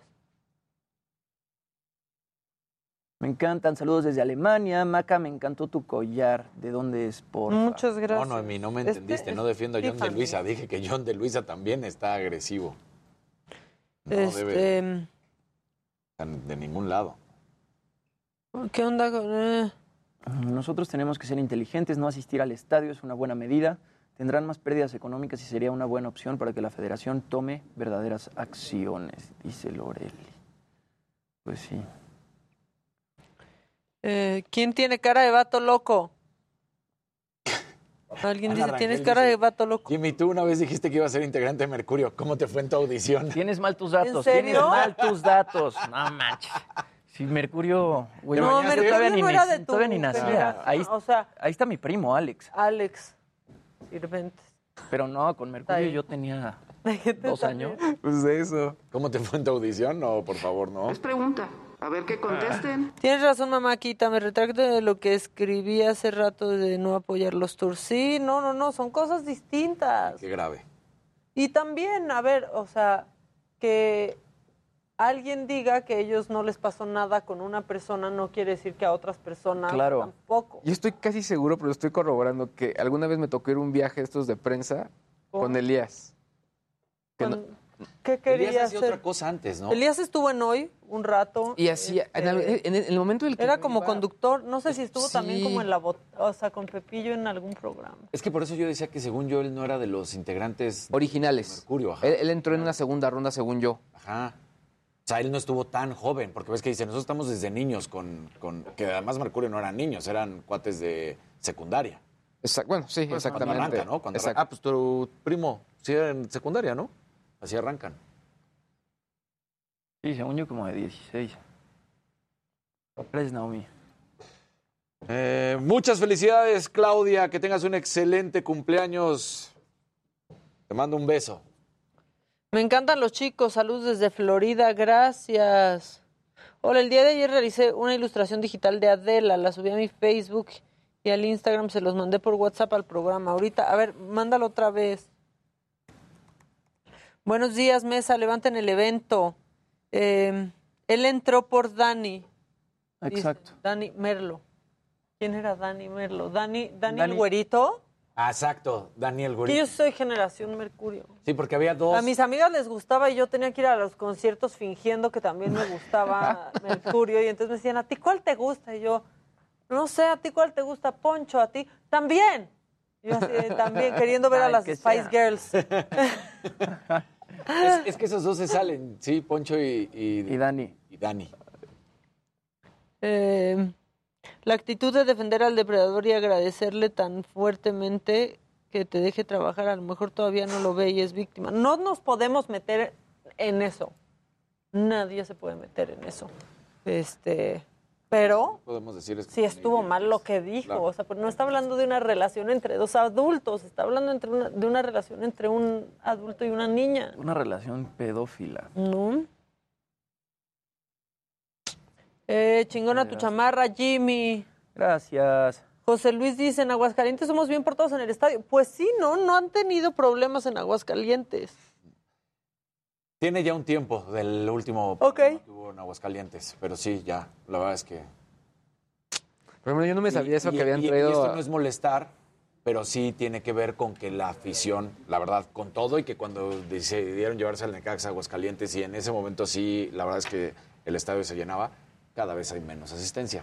Claro. No, no, no tiene esa fuerza. Lo que yo no sabía esa que habían traído pues de barras argentinas como enseñarles cánticos. Esas no me las sabía, me las me enteré hasta ahora. es de- Les enseñaron más cosas. Con nosotros, solo por hoy, sábado 8 de la noche, Heraldo Televisión. Somos el canal 10, no lo olvides nunca. Te esperamos.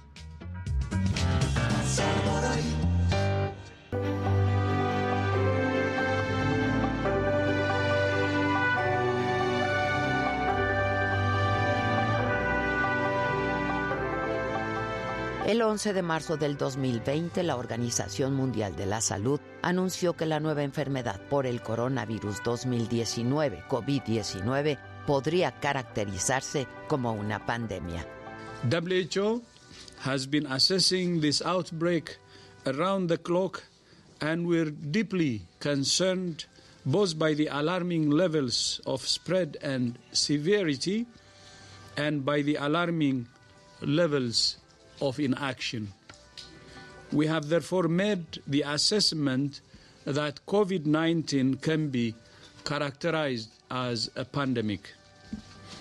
Pandemic is not a word to use lightly or carelessly. It's a word that, if misused, can cause unreasonable fear or unjustified acceptance that the fight is over, leading to unnecessary suffering and death. El doctor Tedros Adhanom, director general de la OMS, dijo que describir la situación como una pandemia no cambia la evaluación de la OMS de la amenaza que representa este virus. No cambia lo que está haciendo la OMS y no cambia lo que los países deberían hacer.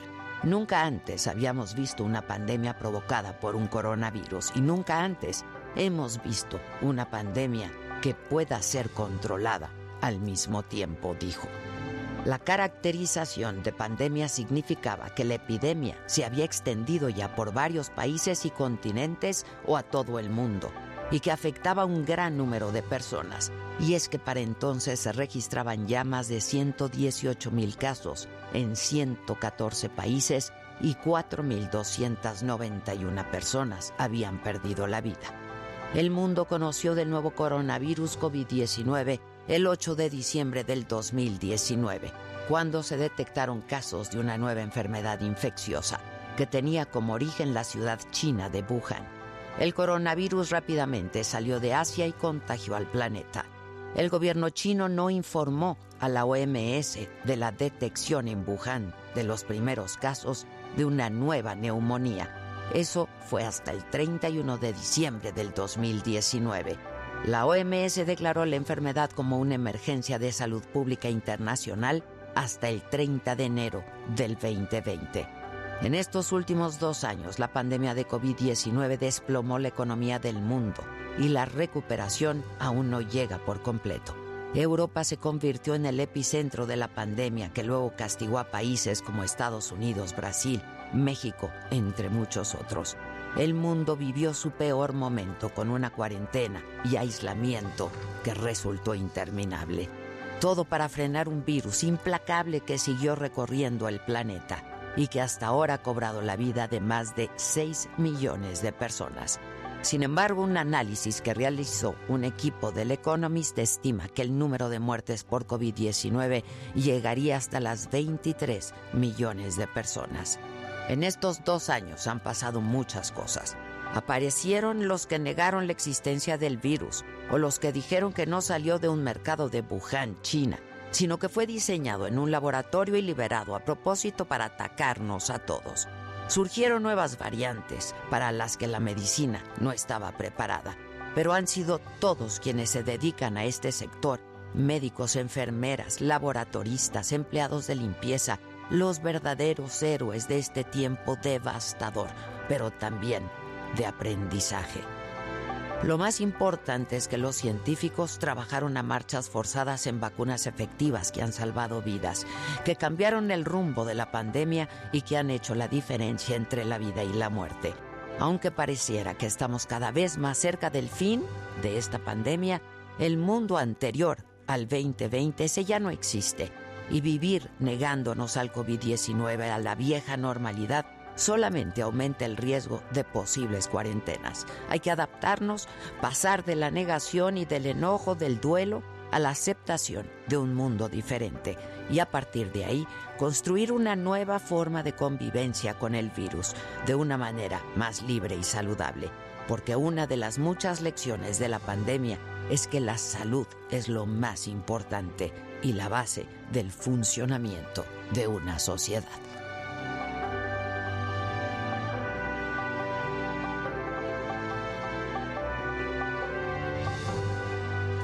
Ya estamos de vuelta y vámonos con lo sucedido hoy en la mañanera porque el presidente López Obrador descalificó al Parlamento Europeo por condenar en una resolución la violencia contra periodistas en México.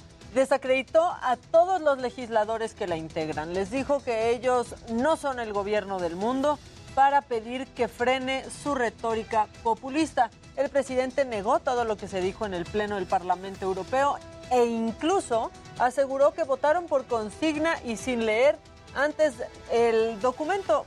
Dijo que pensó que eso solo pasaba antes en México.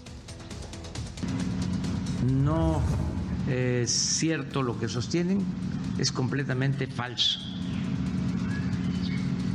Y por eso eh, hubo un pronunciamiento para que tengan una idea los legisladores de Europa Además, el presidente volvió a culpar a los neoliberales de los asesinatos de periodistas en nuestro país.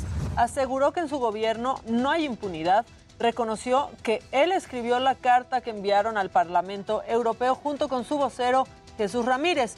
E incluso dijo que no son siete periodistas asesinados, como informamos aquí eh, en México y como lo argumentaron ayer diputados europeos. Aseguró que son cinco los comunicadores ultimados y estas fueron sus palabras. redactó este texto? En el viaje con Jesús y este, otros compañeros. Y, y solo sobre el reclamo del Parlamento, eh, ¿tienen ustedes registrados cinco asesinatos, no son siete? Sí, cinco. Cinco. Y tienen cinco. ustedes. En total son siete agresiones y cinco asesinatos. El presidente los llamó conservadores e injerencistas, eso le dijo a los eurodiputados. Dijo también que sus acusaciones no tienen fundamento y que son calumniosas. Estos señores legisladores europeos, muy conservadores, con mentalidad colonialista, aprueban una resolución condenando al gobierno de México. Bueno, y en otros temas, el presidente negó eh, también que la violencia y la inseguridad estén aumentando en nuestro país. Lamentó el asesinato del presidente municipal de Aguililla, César Arturo Valencia, pero desestimó el hecho porque dice él que se está teniendo, pues que se están teniendo buenos resultados con su plan de seguridad nacional. Dijo que todo es porque los conservadores quieren ver a México en llamas. Sin embargo, sigue habiendo tensiones y por eso fue muy lamentable lo del asesinato de ayer del presidente municipal de Aguili- Aguililla. Vamos a continuar en Aguililla y en todo Michoacán y en todo el país. Vamos a seguir eh, trabajando para garantizar la paz en el país. Y en materia energética y sobre el aumento en el precio de la gasolina, el presidente aseguró que no cuesta 30 pesos el litro como le mostramos al principio del programa. Incluso dijo que en Estados Unidos es más cara. No van a haber aumentos de gasolinas, de diésel, en el precio de la luz. Ustedes lo están constatando. Y es momento de que vayamos con mi compañero Paco Nieto, que tiene más detalles de la mañanera de hoy. Buen día, Paco. Maca, ¿qué tal? Muy buenos días. Te saludo desde Tapachula. Estoy afuera de las instalaciones militares donde se realizó la conferencia de prensa del presidente López Obrador. Y aquí afuera, pues hay alrededor de unos 500 a eh, 500 inmigrantes venezolanos, cubanos, hondureños, haitianos que se manifestaron en esta conferencia de prensa y como fue un tema visible para el presidente Andrés Manuel López Obrador, pues ordenó inmediatamente al Instituto Nacional de Migración que los atendiera. Los migrantes están demandando pues que se les otorgue un pase para que puedan eh, eh, transitar por el territorio mexicano. Parece que ese fue el acuerdo, más bien ese fue el acuerdo por parte del Instituto Nacional de Migración. Los están subiendo a, un, a camiones para llevarlos a las instalaciones del Instituto Nacional de Migración y luego darles da- ya estos permisos. Pero lo que sucede con estos permisos es que cuando llegan al norte del país, pues esos permisos no tienen ninguna vigencia. Explican los migrantes que allá pues les rompen los permisos y la y el mismo Instituto Nacional de Migración pues los regresa de nuevamente a la frontera sur aquí en Tapachula y bueno pues en la mañana el presidente eh, adelantó que en el mes de mayo estará haciendo una gira de trabajo por Centroamérica y por Cuba, estará en Belice, estará en Guatemala, en Honduras y El Salvador, y bueno, pues los temas obligados van a ser el tema migratorio. El presidente insiste en que debe eh, instalarse, replicarse los programas sociales que se aplican en México, como el Sembrando Vida, para que de esta forma pues se pueda atender el origen de esta migración y así pues la gente se quede en sus pueblos. Estamos esperando a que el presidente pues pueda salir y pueda platicar eh, con ellos, pero ya se están subiendo a los autobuses para llevarlos a las instalaciones migratorias, Maca. Pues muchas gracias, Paco, por la, por la información. Habló claro el presidente sobre su carta, ¿no? Es correcto, el presidente fue duro, la reiteró el día de ayer, se le preguntó al presidente si él redactó pues el tono de esta carta que, que, que dio a conocer a los mexicanos y explicó que sí, que él la hizo, que él la redactó cuando venía en trayecto hacia Tapachula, en donde pues el presidente explica que, eh, que como borregos los eh, diputados europeos eh, avalaron esta resolución para condenar a México como uno de los países donde ejerce más violencia contra los periodistas y bueno pues el presidente pues se notó un poco molesto por este tema de los diputados de Europa. Sí, nos dimos cuenta. Muchas gracias, muchas gracias, Paco, y estamos pendientes eh, de lo que sucede el fin de semana y el lunes platicamos. Por supuesto que sí, me hasta luego. Gracias, Paco. Buen fin de semana para ti. Y pues ya como si viene al caso, tiren el deshonor, por favor.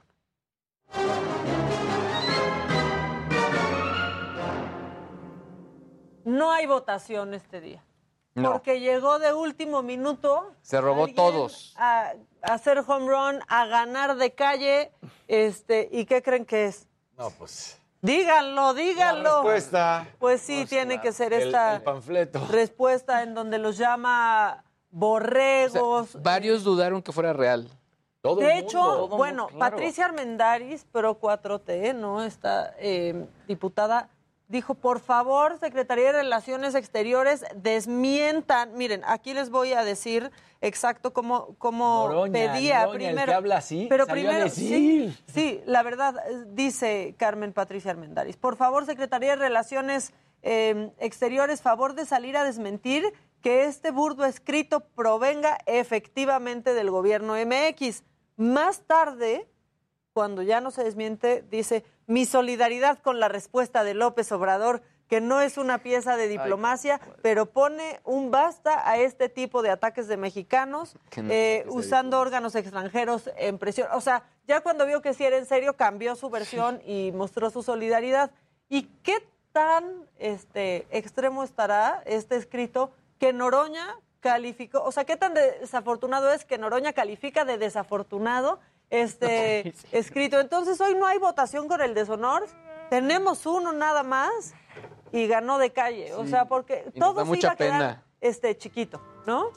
La verdad. Ahí tienen el deshonor de esta semana. Nosotros al volver vamos a estar hablando sobre el ciberacoso, un tema que Luis G.I.G. ha tocado muchísimo. En esta ocasión en adolescentes y tendremos un especialista para hablar de esto. No se vayan, ya volvemos y recuerden que en redes sociales no nos vamos nunca, ni en cortes comerciales, ya volvemos.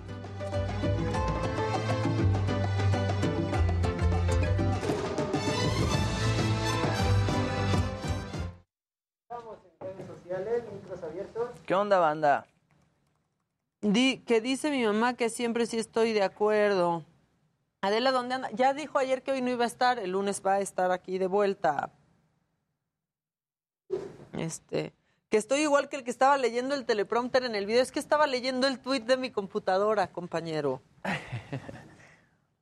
Este, De pena ajena, dice. la neta no hay no hay nada que le llegue a ese comunicado en el macabrón. No, la verdad es que no, ¿eh? No. Este, la verdad es que no.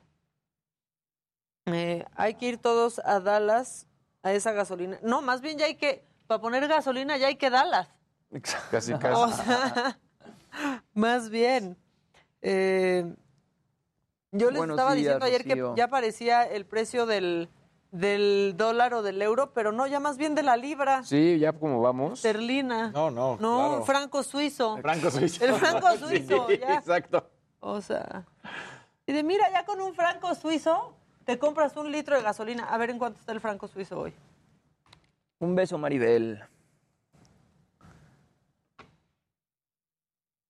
Maca, tienes un estilazo, me encanta, Oye, dice Alex gracias. Ramírez. Maca Pues- Gerardo Ahumada de Arizona es tu fan. Ah, pues qué buena onda. A ver, el franco suizo está a 22 pesos con 45 centavos. O sea, ahí magna, tal vez. Entonces, La libra más, ¿no? a ver la libra. Ahí está. Y todavía no. O sea, 27 pesos con 38 centavos. O sea, con una libra se pueden comprar un litro. Con una libra. Con una libra. 27.38, así. Así estamos hoy. La semana pasada estaba casi en 28, pero, pero hoy está en 27.38. Entonces, bueno, pues ya es una librita. sí, no Ay, nada. es una libra. ¿De qué se quejan? O sea, Una libra. Maca is in the house, gracias. Hola, ¿podrían felicitar a mi hermana Yeyis Mejía, porfa? Dice Denis. Oye. Alan Dux está muy chistoso. Dice, Yeyis. antes un huevo Yeyis. costaba un peso, ahora un peso cuesta un huevo. Luego un huevo ya cuesta un huevo. Y la gasolina, muchos. Pues sí. Este. Ya dijiste felicitar a Yeyis Mejía. Ya, justo Ya. ahorita. Pero nada de que se le canta. ¿No pidió mañanitas? Que te ves que como nuevo. Jimmy. Muchas gracias, muchas Que me gracias. parece que se te aflojó el cinturón ayer. Ya, cuéntanos. O sea, sí fue así del estómago. Pues ¿Qué sí, comiste? a ver, me comí un shawarma con Natalia el miércoles en la noche y me levanté como a las... Comes como sí. Y un shawarma, 30, ya no. pues de carne de cordero. Tú, tú déjalo, dale. Justo me dijo el doctor, güey, es que eso shawarma de carne de cordero no es ni carne de No, cordero. es por la hora, güey, alguna también, y lo que porquería". cenas. Llega un momento en el que Ya, ya no, no pero puedes. aparte la No, carne de cordero es, o sea, si- suponiendo que era cordero, Ajá. Es peligroso. es grasosísimo. Sí, sí. Es- bueno, a mí no me gusta el cordero nada, nada, nada. Bueno, el chiste es Y- que me y levanté a las 3 de la mañana como el Llega un exorcista. momento que ya es muy pesada la cena, güey, que ya tienes y aguacarear, Sí, primero a vomitar y después ya, pues, Ajá. y un dolor de estómago muy cabrón. Y yo creo que estuve despierto como de las 3 a las 5 y media. Me puse a preparar temas y luego ya le escribí a Gis y le dije, Gis, o sea, me voy a estar parando de la mesa cada 10 Pero tenemos minutos. el baño cerquita. Pero no, no, no, no. no. Ya Alex te había preparado una sonda. O sea, No, iba a y- estar conectado. Este. Me encanta este programa. súper- A ver, la ilustración de Adela. Aquí ya la estoy viendo, espérense. Me encanta este programa, es súper divertido e informativo, dice Eco. Ah, está padrísima. Le va a encantar a Adela. Se la voy a mandar ahorita por WhatsApp. Está bien padre. Hola, Oscar de León. El lunes hice que mi papá se uniera a la familia de Me lo dijo Adela en YouTube. Tú muy bien. Eso. Eso, Tilén.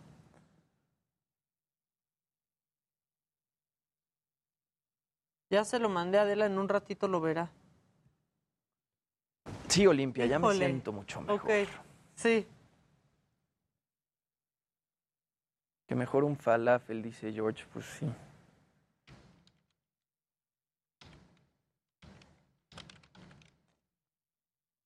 Los escucho porque dicen por ahí, proyectas lo que vives, te llenas de los que te rodean y como soy muy fregona, ustedes son parte de mí. Gracias. Gracias. Eso. Bien.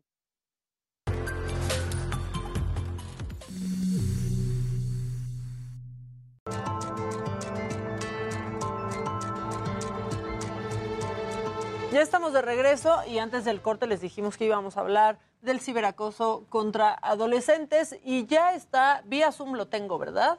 Bueno, él es investigador del Early Institute y es Cándido Pérez. Hola Cándido, buen día.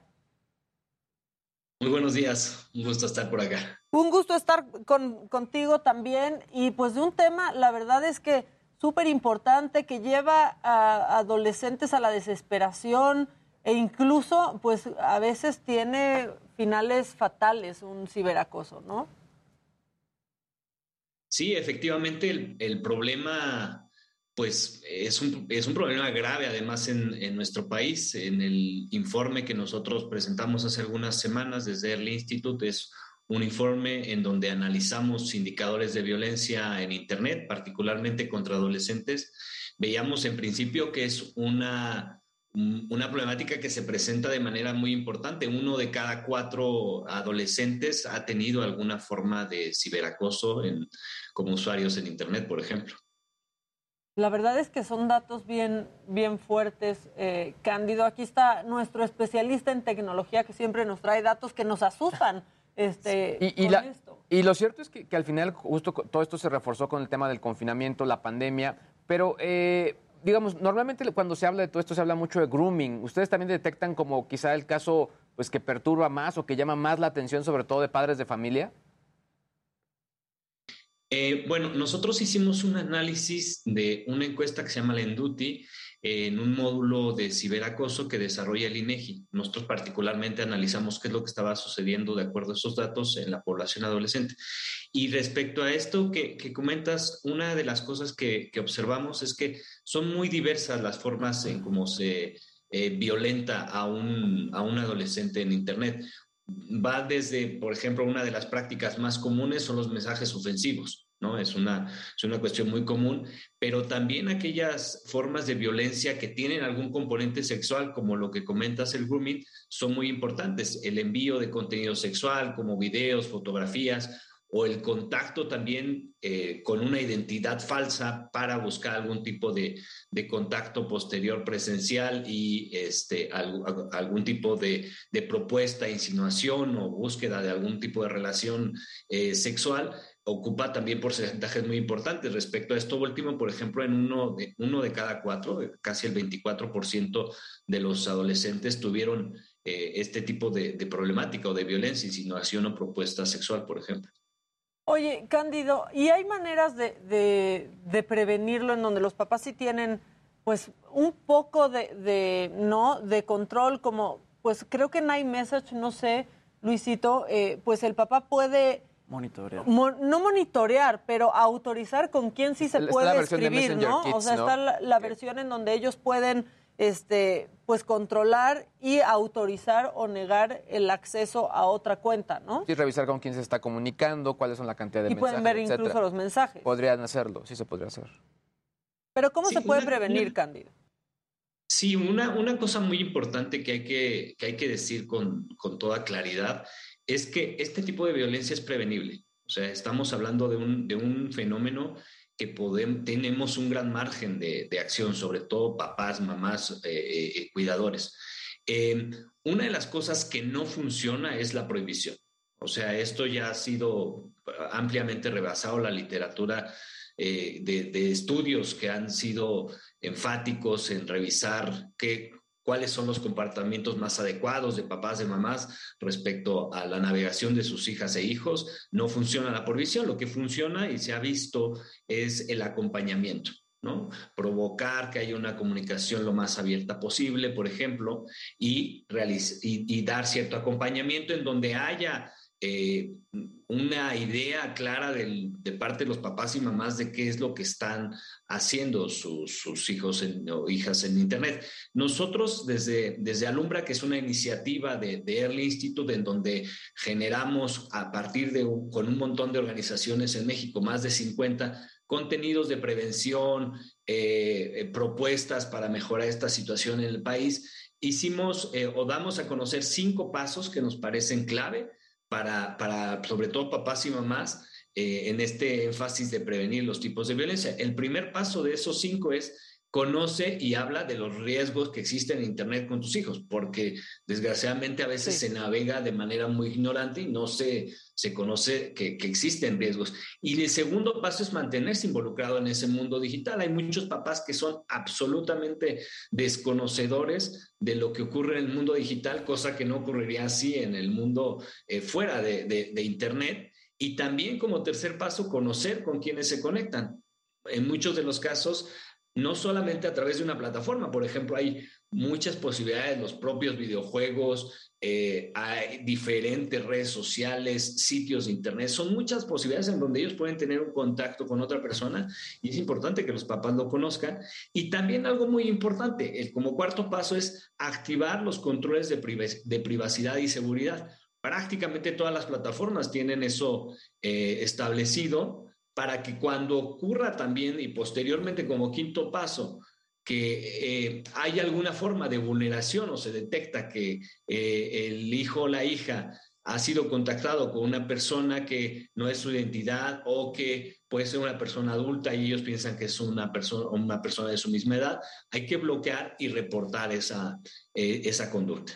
Ahora, yo, yo pensaría que la manera de, de prevenir, ¿no? Eh, que en Instagram o en Facebook pase esto, o sea, en plataformas que realmente no tienen un control claro con esto, pues la solución es simplemente que no tengan esas redes, ¿no? No, no tratar de, eh, como papás, pues acoplarlas a los, a los niños. Ni de brincar ¿no? edades. Y de brincar edades, Claro. porque de pronto los, los mismos padres le ponen ahí más años a su hijo para que pueda tener eh, una cuenta de, de Instagram, o peor aún, hay algunos que son hasta niños chiquitos y que los papás les Claro. hacen su cuenta desde, desde chiquitos, ¿no? O que tengan ellos el control absoluto de la cuenta. Claro. Sí, claro, ahí hay que tomar en cuenta que desde incluso las propias plataformas, dependiendo la, la red social en este caso, generalmente son 12 o 13 años la edad mínima para, para tener una cuenta. Eh, si el papá o la mamá está infringiendo ya de entrada esa medida que se establece, que a veces es muy fácil, vulnerable, evidentemente, pues el, el- el primer paso que se está dando es un paso totalmente erróneo, porque a veces los papás eh, o las mamás creen que hacen eso en el entendido de que pueden controlar, una vez que se habilitó la cuenta, ellos pueden controlar los accesos y más, pero la verdad es que la- también la experiencia desde nosotros en el Institute nos dice que los eh, niños y niñas aprenden muy, mucho más rápido que los papás y es muy fácil que vulneren eh, con toda facilidad eh, la vigilancia que se pueda establecer a través de ellos. Entonces, bueno, el primer paso evidentemente es al menos tratar de, de- de establecer una edad mínima que, como decía, dependiendo de la red social, puede ser 12 o 13 años. Oye, Cándido, a mí eh, estuve leyendo el reporte y algo que, lo, que me impresionó es un dato que ustedes ponen acá y, y dice, dice aquí, dice, si bien gran parte de los ciberacosos son realizados por personas que las víctimas desconocen, este pues usurpador digital, existen también diversos ciberacosos que vienen de amigos, amigas, compañeros u otro tipo de conocidos. Esto es un modus opera- operandi que viene quizá de un bullying de la escuela y que se traduce a medios eh, digitales o qué detectan ustedes al respecto. Sí, e- eso, eso que señalas es muy, muy importante, porque generalmente uno asocia eh, algún tipo de, de- de violencia en Internet a un desconocido. Eh, si bien sigue siendo la mayoría eh, eh, que son personas desconocidas, también vemos una presencia muy importante, por ejemplo, de amigos o, compañeros de clase, que en casi uno de cada cuatro, ese, esa es la persona que está siendo la, la- agresora. Entonces, sí hay, un, hay una presencia muy importante también de personas que son conocidas. Eh, me refiero a amigos, compañeros de clase, también a personas que son familiares, en menor, en menor porcentaje, pero también son, son, son, forman parte de esto. Entonces, como decía, en el, en el caso de los amigos, por ejemplo, es uno de cada cuatro, su agresor es, es un amigo o una amiga. Entonces, sí es un fenómeno preocupante. Además, esto está asociado, si me permiten decirlo, a otro fenómeno que preocupa todavía más. Eh, una de, la- de las, mm, de las formas como que preocupan más eh, o de los comportamientos que, que preocupan más en Internet es cuando se comparten imágenes o videos de tipo sexual, principalmente porque se pierde el control de esa imagen o ese video y, y a veces entre pares es una práctica tanto común. La, la- por ejemplo, el, fan- el fenómeno muy comúnmente eh, conocido por adultos de sexting. Entre los adolescentes particularmente, eso se puede convertir con toda facilidad en una forma de violencia porque cuando hay alguna, eh, alguna pelea o alguna diferencia o demás, se cuenta con algún material que puede fácilmente vulnerar a, a- la otra persona. Entonces, una de las cosas que hemos visto con mayor preocupación desde el instituto es el crecimiento tan importante que hay en Internet de videos y de imágenes o fotografías que son autoproducidos. Es decir, donde había en principio una confianza de la persona a quien se le compartió, pero se perdió absolutamente el control y esa persona puede fácilmente convertirse en un agresor o agresora. Hola Cándido, buenos días. Eh, yo creo que una parte muy difícil de estos temas de ciberacoso es esta parte del anonimato, ¿no? Esta cobardía del, del acosador, que realmente pues no le, ponem- no le podemos poner una cara al agresor. Entonces, ¿qué, qué, ¿hasta dónde se puede llegar denunciando a una de estas personas para realmente identificarlo y que pues, pues, la ley haga lo que tenga que hacer con estos agresores? Mira, el, afortunadamente cada vez se están mejorando las maneras como puede eh, tanto reportarse, pero también eh, dar seguimiento a alguna, a alguna denuncia, a algún reporte. Lo primero que hay que decir es que, y esto también lo vimos en el, en el informe, es que solamente el 1% de casos de ciberacoso se están denunciando. Es decir, prácticamente no se denuncia No es nada. Prácticamente nada. Eh, y ahí me estoy refiriendo a algún tipo de reporte a un ministerio público, a alguna policía o algo, algún tipo de, autoridad.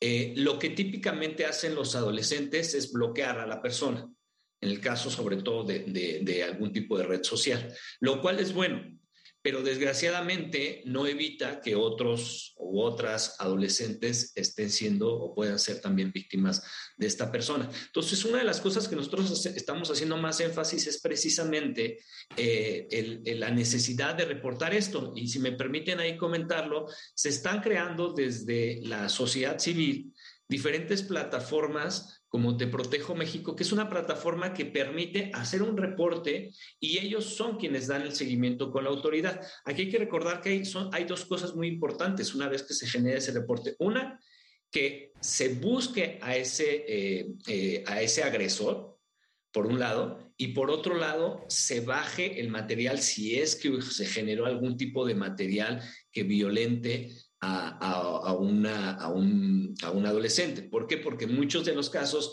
hay una imagen de por medio, hay un video de por medio, eso se vuelve a veces también parte de, de seguir agrediendo a la persona, de seguir eh, eh, de alguna forma, eh, pues buscando que se genere todavía más información o más este, contenidos que puedan ser usados por el agresor.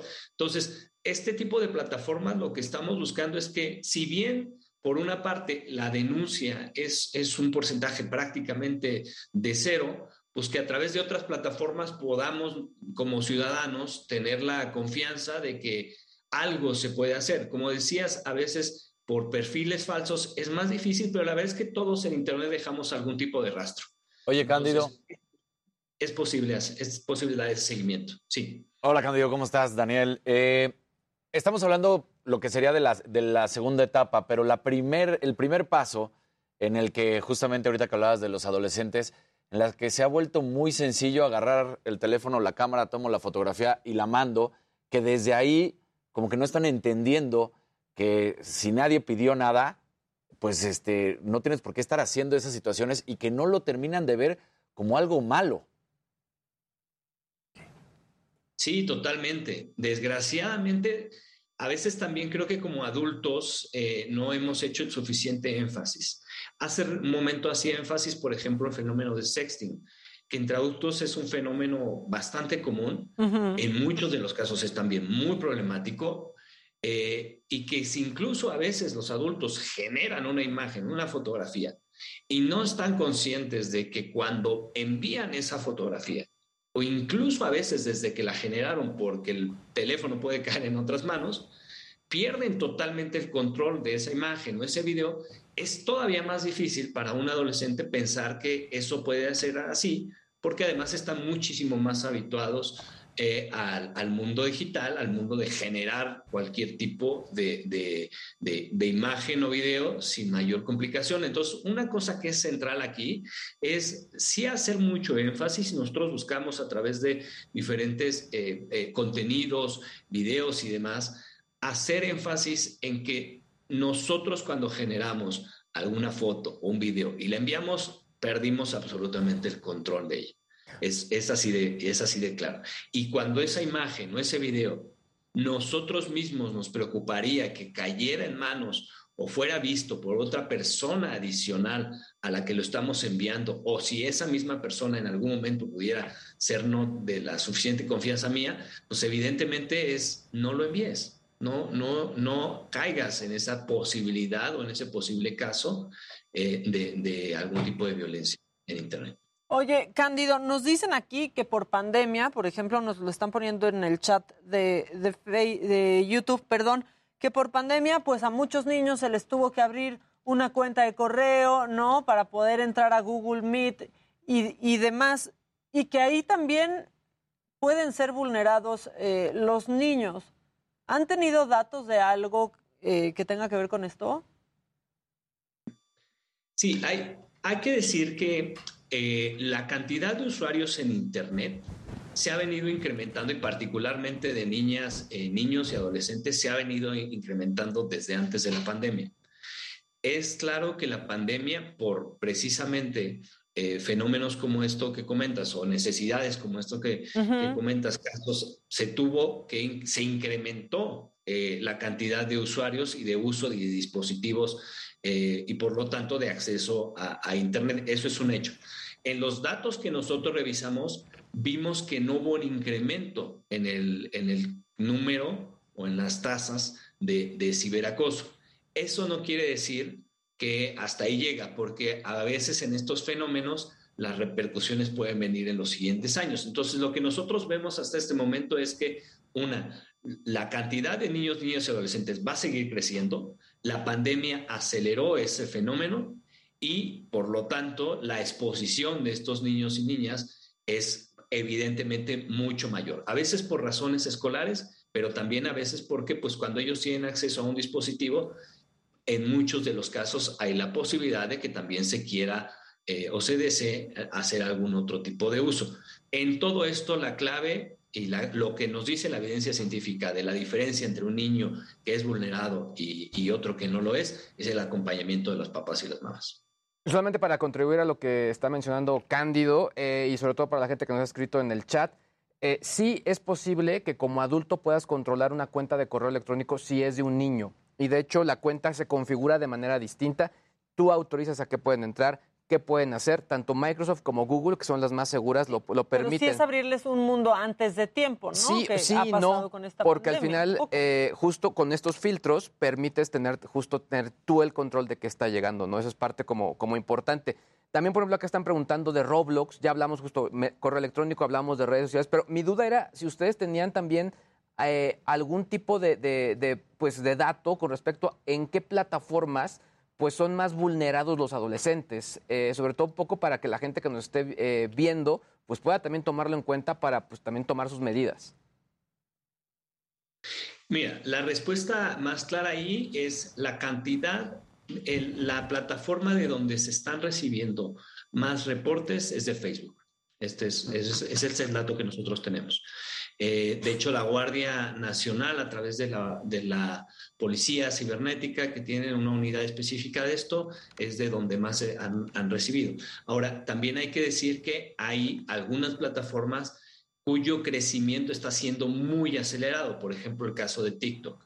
Es, es- es una plataforma que está robando muchos usuarios o está eh, trayendo muchos usuarios a su plataforma y también, aunque no hay eh, en este caso quizás la suficiente cantidad de reportes en ese tipo de plataformas, eh, es muy importante el seguimiento porque seguramente esto va a ir cambiando los siguientes años.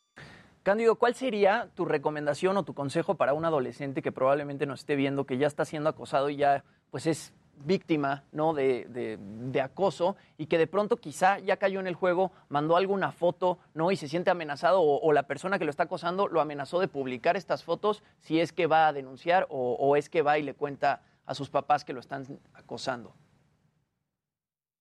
Lo más importante es una no, eh, bueno, bloquea a la persona si, si, se, si hay, eh, se está dando ese tipo de ciberacoso a través de algún tipo de red social. Lo segundo es reportar. Cualquier adolescente tiene inclusive el derecho de reportar esa, esa situación.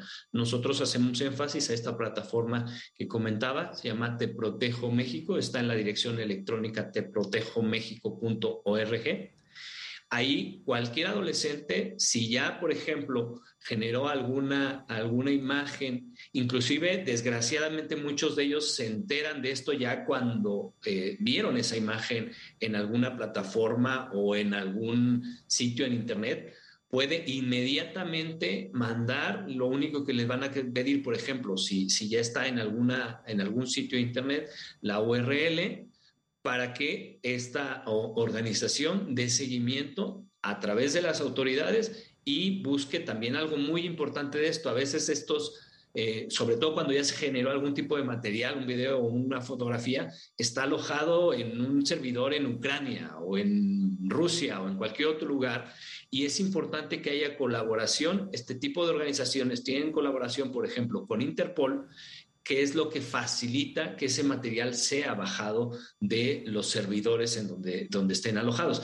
Entonces, lo más importante es que no se queden en el silencio y, por lo tanto, reporten a través de, de- de alguna plataforma. En este caso, pongo a consideración o sugiero la plataforma Te Protejo México. También la autoridad, a través del 088, tiene habilitado eh, la denuncia.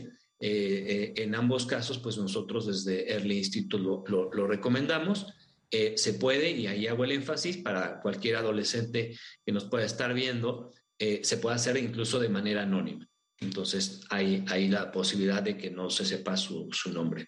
Pues muy bien. Y esta plataforma es para menores de 18 años que están siendo acosados en redes y en distintas plataformas, ¿cierto?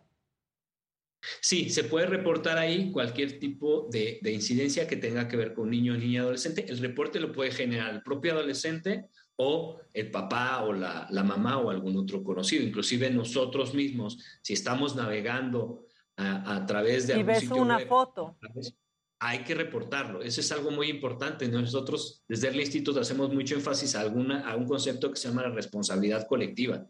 O sea, no dejemos que sea necesariamente la víctima que tenga que hacer ese reporte. Algo que está sucediendo muchísimo es que hay eh, imágenes, videos que salen hoy, que se vuelven virales y que pasan, digamos, un poco de moda. Pero en unos años vuelven a salir porque se alojaron en algún servidor. Entonces, Claro. nosotros tenemos también parte en esa responsabilidad colectiva de denunciarlo. Siempre que tengamos a la mano algún tipo de información de ese tipo, es denunciable y se puede reportar. Pues muchas gracias porque es muy buena información. Aquí en el chat nos ponen, es que como papá es dificilísimo, algunos no sabemos ni borrar o revisar el, el historial de Google. Sí. La verdad es que sí es un tema que para muchos padres, ¿no? A menos que seas Luis G.I.G., Sí, este, pues salen de tus manos porque no conoces bien y no y pues por ende no puedes controlar bien y tus hijos te dan dos vueltas a veces, ¿no? En conocimiento de plataformas y de tecnología. Cándido, muchísimas gracias por esta plática. eh, es muy importante y pronto pues ojalá te tengamos por acá. Muchas gracias. Si me permite nada más decirles, precisamente aprovechando la última pregunta, en la plataforma Alumbra MX, así la pueden encontrar, Alumbra MX, todo seguido, eh, tenemos para precisamente papás, mamás, cuidadores, información para prevenir, incluso tutoriales que generamos para que se sepa cómo activar, cómo navegar en un- algunos de los casos eh, en diferentes eh, plataformas y haya pues mayor capacidad para precisamente para poder prevenir. El año pasado generamos una campaña al respecto que se llamaba Que no caigan en sus redes y a partir de esa campaña generamos muchos contenidos que estamos seguros puede ser de utilidad para quienes nos están viendo. Muchas gracias. Ahí queda la información. Cándido Pérez, investigador del Early Institute. Te agradecemos mucho y nos vemos pronto por acá. Gracias, muy buenos días. Buenos días para ti también. Oigan, ¿y qué? ¿Sememenario o corte? Sememenario de una vez, mándalo, Vamos. mándalo, es Pues tuyo. vamos directamente, es viernes de memes, vamos directamente al semenario. Por fin es viernes y llegaron los mejores memes de la semana.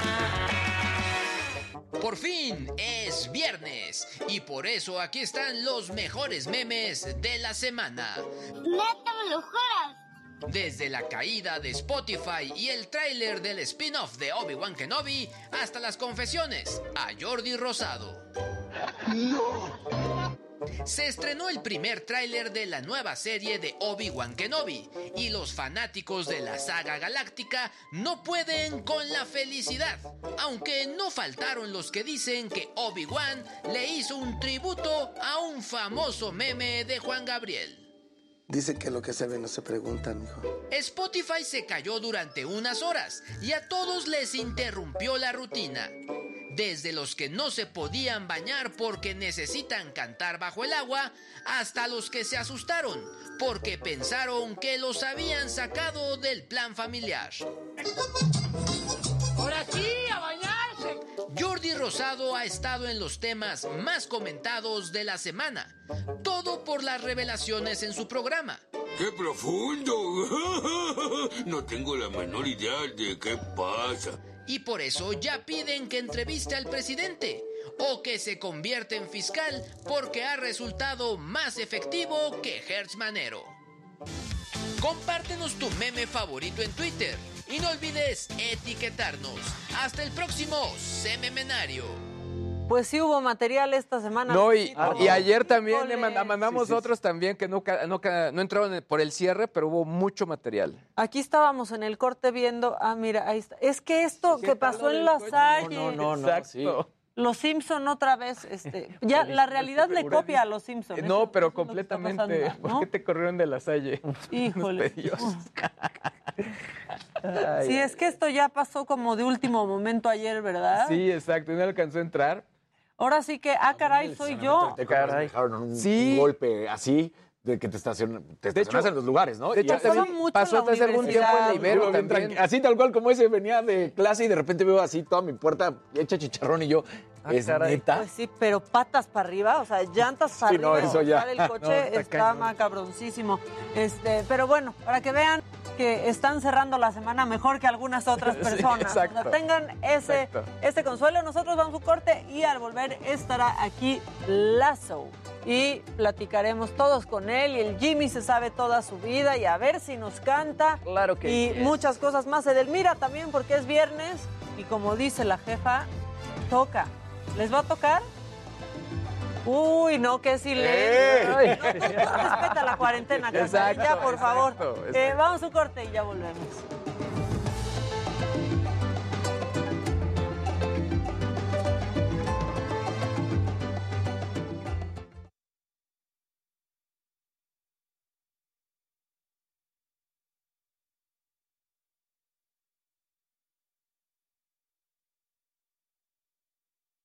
No, es bien llevado con el Casarín. Son bien, es que son bien cabrones entre ustedes. Se pasan.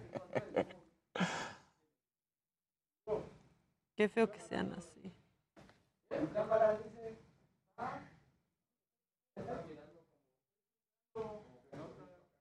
Bueno, sí, también está la ley Olimpia para otros temas.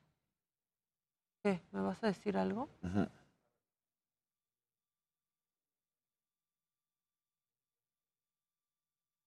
A ver, platica tú, diría de la platica tú en lo que me dice una cosa, Daniel. Dice aquí, a mí me encanta. Micha te vi, Adela te vi eh, ayer en entrevista con el de moda de Chamarra Con Negra, Small. con Eddie Small. Qué señorón, no lo conocía y qué historia de vida.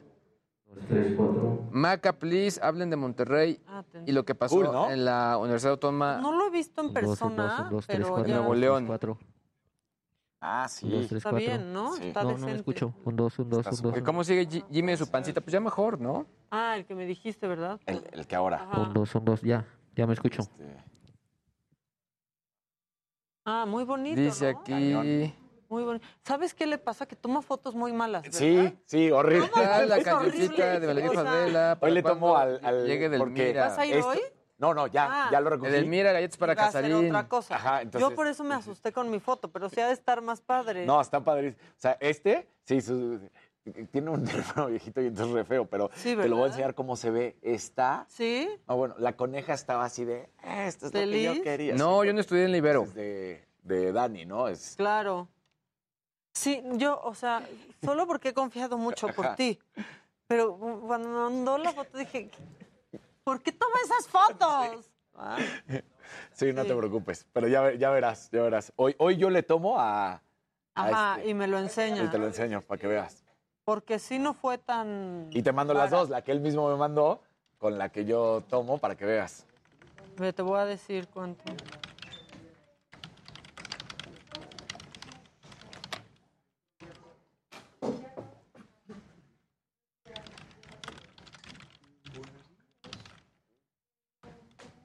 Estoy escribiendo. Sí. Ah, es que yo no quise escribírtelo por si. Ah, por si me revisan el... Exacto. ¿Qué onda, Horacio? Eh, amo el ensamble de Jimmy. Ah, estas. Maca, no ignoren a Luis. Es que me estaba contando una Es cosa. un Traemos chis- un enjuague. Claro. Traemos un enja- enjuague Casarín y yo que somos amigos desde hace. ¿Y 10 qué tal las desveladas? ¿Verdad? Más. Ay, Casarín. Ajá, Maquita. Yo no sé hasta la casa de mis papás. Sí, de hecho, ayer, ayer Teníamos tengo- una relación muy formal, yo. tu mamá me quiere. de Mi hecho. mamá siempre, ay no, Dani, y vino aquí y estuvimos platicando ese día, es que me cae súper bien el Dani. Porque eso es Dani, o sea, Dani es el material que llevas a la casa de tus papás. O sea, llevas a Jimmy y van a decir de que, ¿qué consume ese niño? ¿Qué consume? No Qué es cierto, mala no, ya también Jimmy tiene Todo cara de- tatuado, ¿no? de niño bonito, ya después enseña el tatuaje y ya, Ya puede dicen, ser que haya las dudas. Exacto. Pero que si alguien hace dudar, o sea, si un tatuaje hace dudar a alguien, qué hueva de ese alguien. Qué hueva de ese alguien, exacto. Esa es la verdad. Uli, Uli, regálame guitarra. Vean a mi David, mi David Páramo. Regálame guitarra. Todo tatuado, hablando de economía. ¿Y qué tiene? 2022, eso ya pasó. ¿Cómo te llega, Uli? A ver, de- de- Sí, pero vi esa foto contra el precio y yo así como... No, es muy mala foto. Ajá. Toma fotos de señor. Muy mala foto. Muy mala ¿sí? foto, sí. Saludos desde. Santiago Tianguistenco. Muy bien. Saludos a todos y Jimmy porque está en el programa. ¿Por qué no está en el programa? Unos pedillos. Literalmente. Hola, ¿cómo estás, Lazo? Pasa, bienvenido. Ya, ah, mira, yo ya. O sea, si me quieres saludar, salúdame. Un placer. Igualmente, Maca. ¿Cómo andas? Daniel, Muy bien, ¿y tú? Hola, ¿qué tal? ¿Cómo estás? Ponle el... Esa, sin duda. Sí, sí, sí. Para no tener los, las asas. Sí, no te preocupes.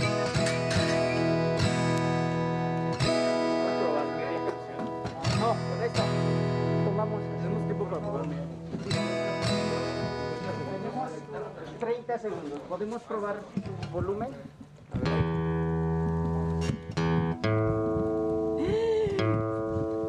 Casarín, propuesta indecorosa. ¿En dónde? ¿En dónde?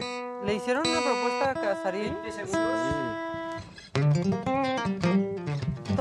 le Ma-? María Chincoya. Quiero ser tu a mi novia. Oigan, No. papá, No. no puede, señor. La verdad en Dios cae, pero cuando yo la Lo dejamos en amigo. quiero tirarme al suelo y rezar. Ahí estamos. Ok. Y hablo aquí. Exacto.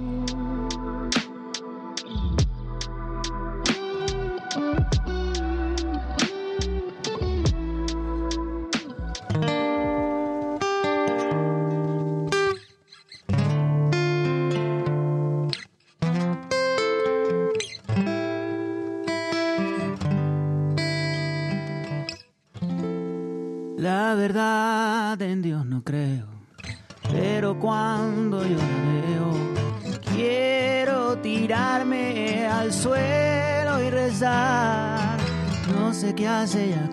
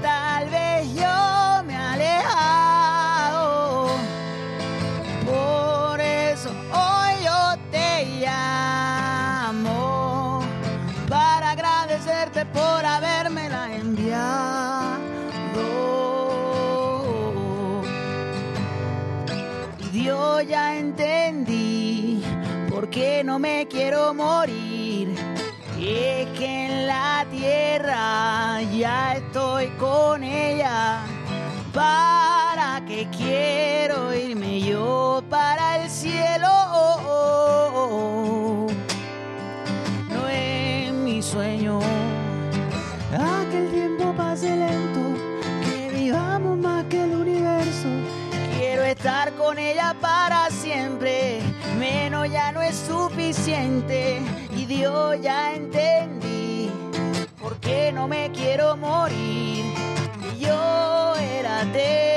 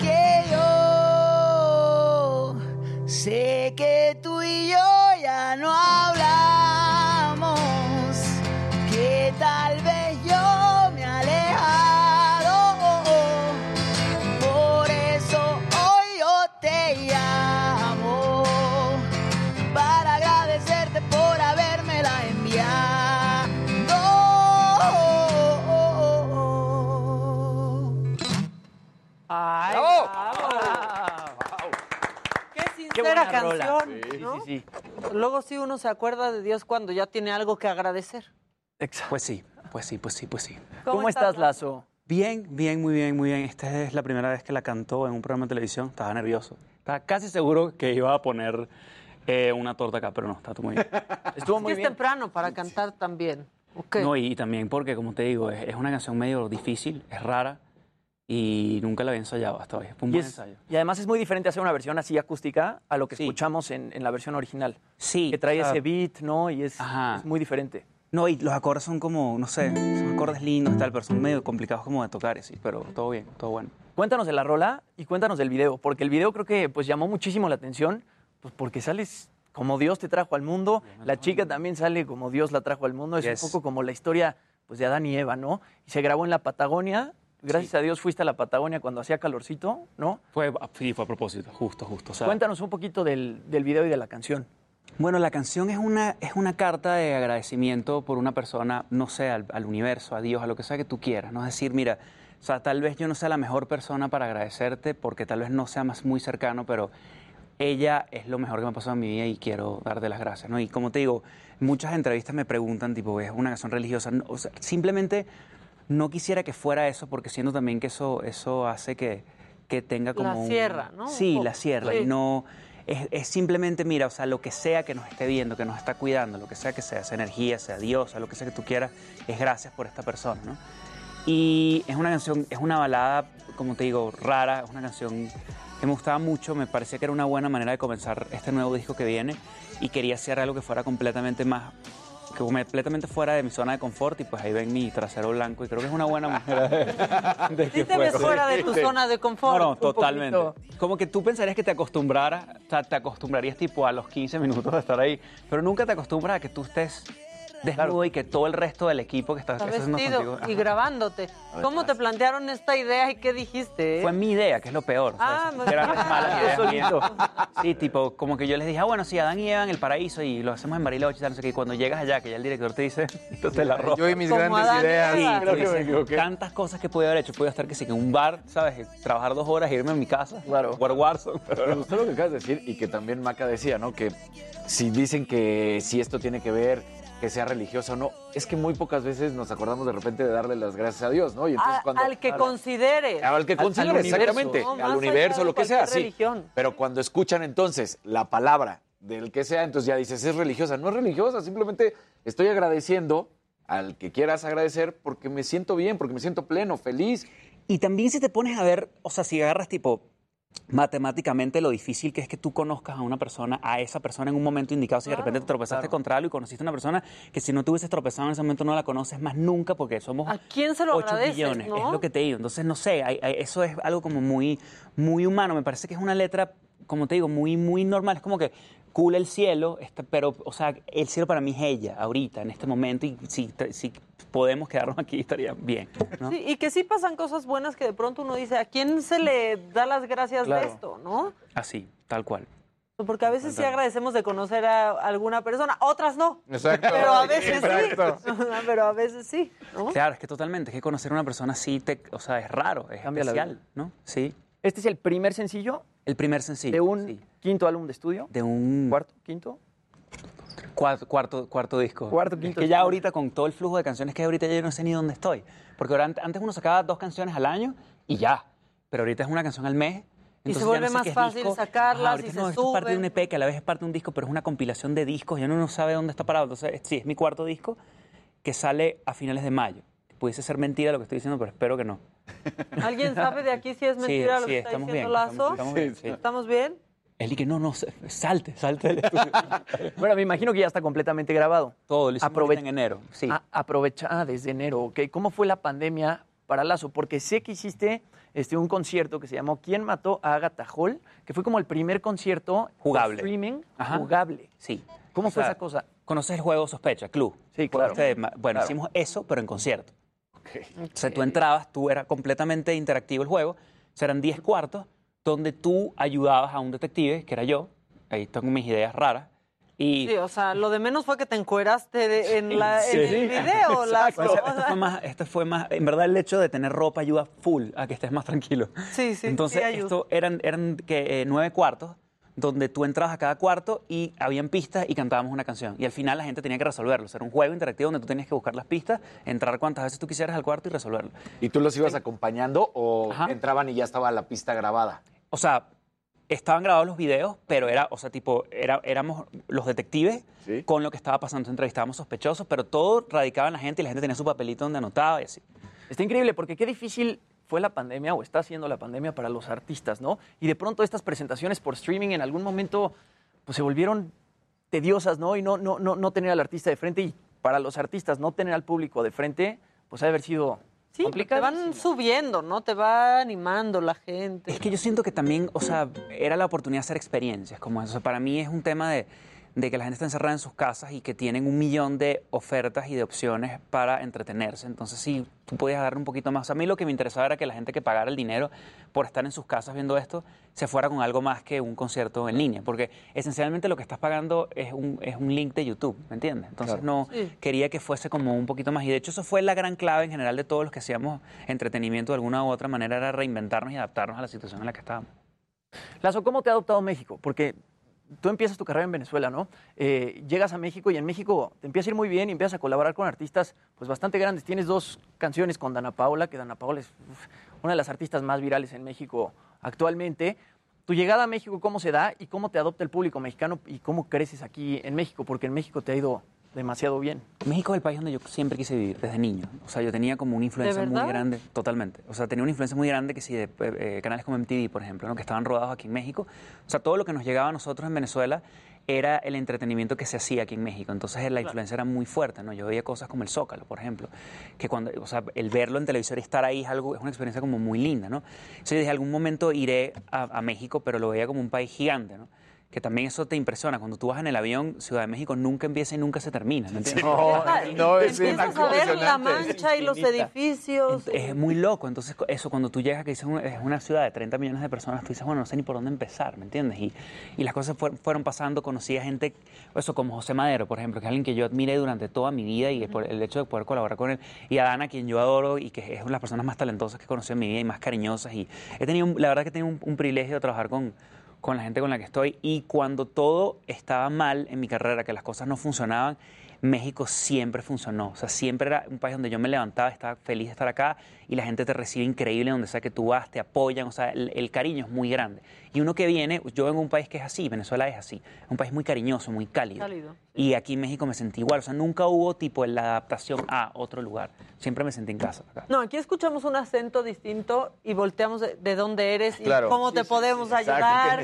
¿no? Y Sí. qué has conocido y qué has comido. Sí recibimos todo. muy Es bien que, en o sea, también yo tengo una anécdota de que, o sea, yo aquí viviendo que sí, en, en casas de amigos y en Airbnb y tal, eh, en los primeros, no sé, tres meses que yo estaba acá, y me acuerdo que yo iba siempre a desayunar al mismo lugar, que era por un tema de, de también de miedo, de que me da miedo la ciudad. Y me acuerdo que ya después del tercer día ya me saludaban por mi nombre en el lugar, ¿me entiendes? Nunca me habían visto Ya en eras su vida. parte del mobiliario Eso- del eso lugar. creo que te habla muy bien de cómo es México. O sea, si el tercer día ya te están diciendo, ah, mira, aquí está su mesa, Andrés y tal, no sé qué, eso me parece muy loco. Y, y también eh, para muchos otros, otros cantantes, quizás también de Venezuela, de Colombia, de otros lugares, llegar a México y hacerla es lo primero que tienen que hacer, ¿no? Es como la primera parada en el mapa cuando quieres salir de tu país, es México. Sin duda, o sea, claro, a nivel mercado, pues es, imposible no decir que México es lo más grande, pero además de eso, cuando tú vienes para acá, también México tiene como un liderazgo a nivel de pop, a nivel de música, es un país con no sé cuántos años de historia de haciendo, así siendo líderes en música, o sea, también quieres pertenecer a eso, o sea, cuando llegue para acá, que te empiezas a sentar con los mejores escritores, los mejores productores, tú también mejoras mucho como artista, o sea, aprendes de gente que, como te digo, tienes que subir mucho el listón, eso es algo que también te da México, el, el saber que, que aquí la gente que está, estás compitiendo con lo, con lo mejor que hay en Latinoamérica. Hablas de una parte difícil en tu carrera. El año pasado te nominan a Mejor Artista Nuevo en los Latin Grammys, ¿no? Y para que te nominen a Mejor Artista Nuevo en los Latin Grammys hay un máximo de tres discos, ¿cierto? Y era como tu último chance para poder ser nominado como Mejor Nuevo Artista en los Latin Grammys. ¿Cómo fue, cómo fue eso para ti? ¿Cómo fue enterarte de que pues por fin sí te habían nominado a los, a los Para que tú Grammys? eso fue un error, de esos, o sea, esas cosas de la vida, porque ya yo había sacado mi tercer disco, ya yo no, no era elegible como tercer pero por la pandemia, yo, o sea, era un disco, mi tercer disco es un disco llamado Cuatro Estaciones, que era un disco dividido en cuatro EPs, que son primavera, verano, otoño e invierno. Por la pandemia tuvimos que retrasar la salida del último EP antes de los Grammy, perdón, para después de los Grammy. Entonces mi tercer disco no entró, no fue seleccionable en los Grammy, por lo cual yo todavía era elegible para el artista nuevo. Entonces fue todo así perfecto, pues, porque el momento fue así como que no puedo creer que no logré meter mi disco y después como, ah, esto fue perfecto, salió pello, sí. Y, otra vez, ¿a quién le agradeces eso? Como te digo, o sea... ¿Hay algo? es- o sea, son esas cosas de la vida, llámalo casualidad o llámalo, no sé, destino, lo que tú quieras, lo que sea que, que- que- que sea, sea bien definido, pero al- hay algo ahí, no sé. Ahora, eh, tienes tour confirmado, ¿cierto? Tour confirmado, 36 fechas confirmadas. Yes. Que comienzan por Europa. Cuéntanos un poquito de esta gira, cuándo empieza y por qué eh, este, países vas a estar pasando. Bueno, primero es muy surreal hacer una, una gira así tan grande después de estar dos años encerrado y volver, tipo, ¿sabes? A- voy a conocer países que no había tocado, países donde, donde estamos haciendo cosas más grandes. Voy a estar, empiezo en España, en Portugal, en Inglaterra. Es grande la gira. Sí, Alemania, este, después paso Ecuador, Colombia, Perú, Argentina, Chile, Venezuela, este, Bolivia, por primera vez, nunca había estado en Bolivia.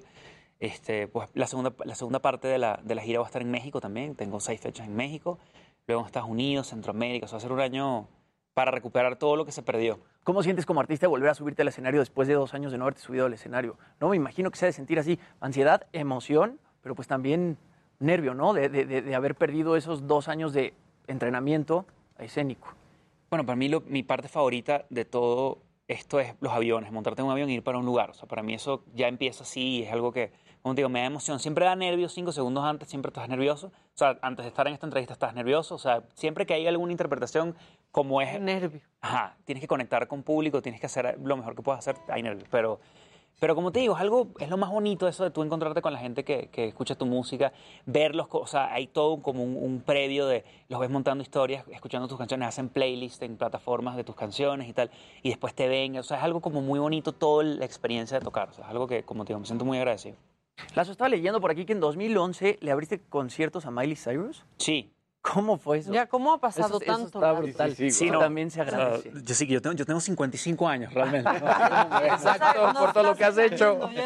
Así empezó mi, mi o sea, Benjamin fue, Button.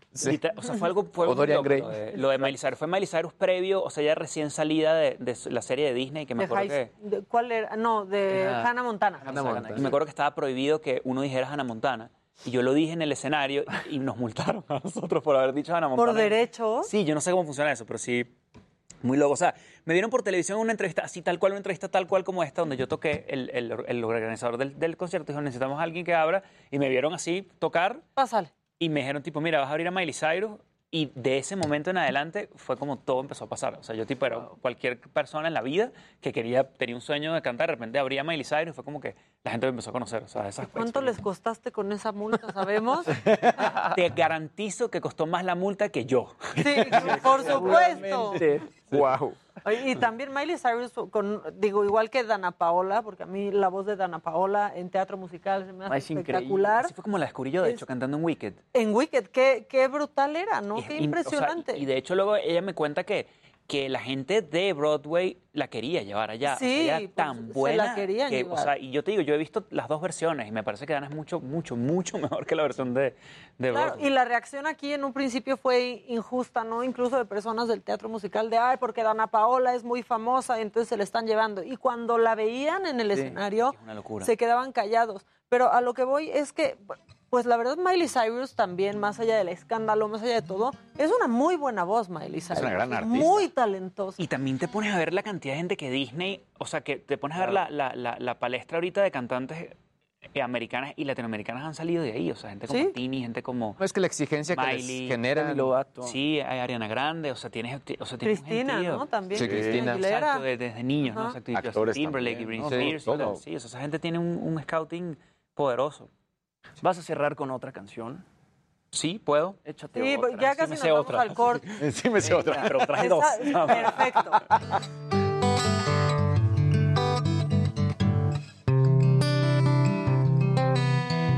Este es triste. Este se llama Odio que no te odio.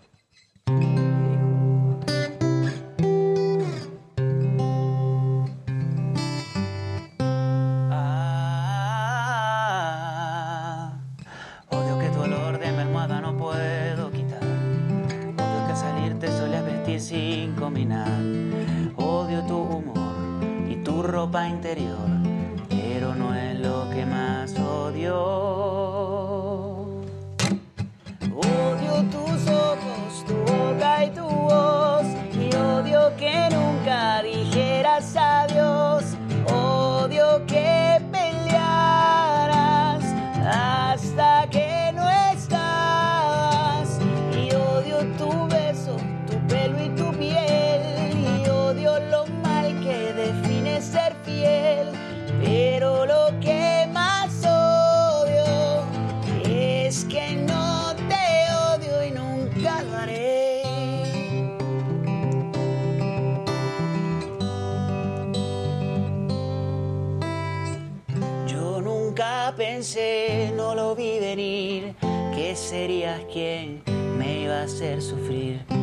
contaba un par, pero fuimos tres para ir a bailar.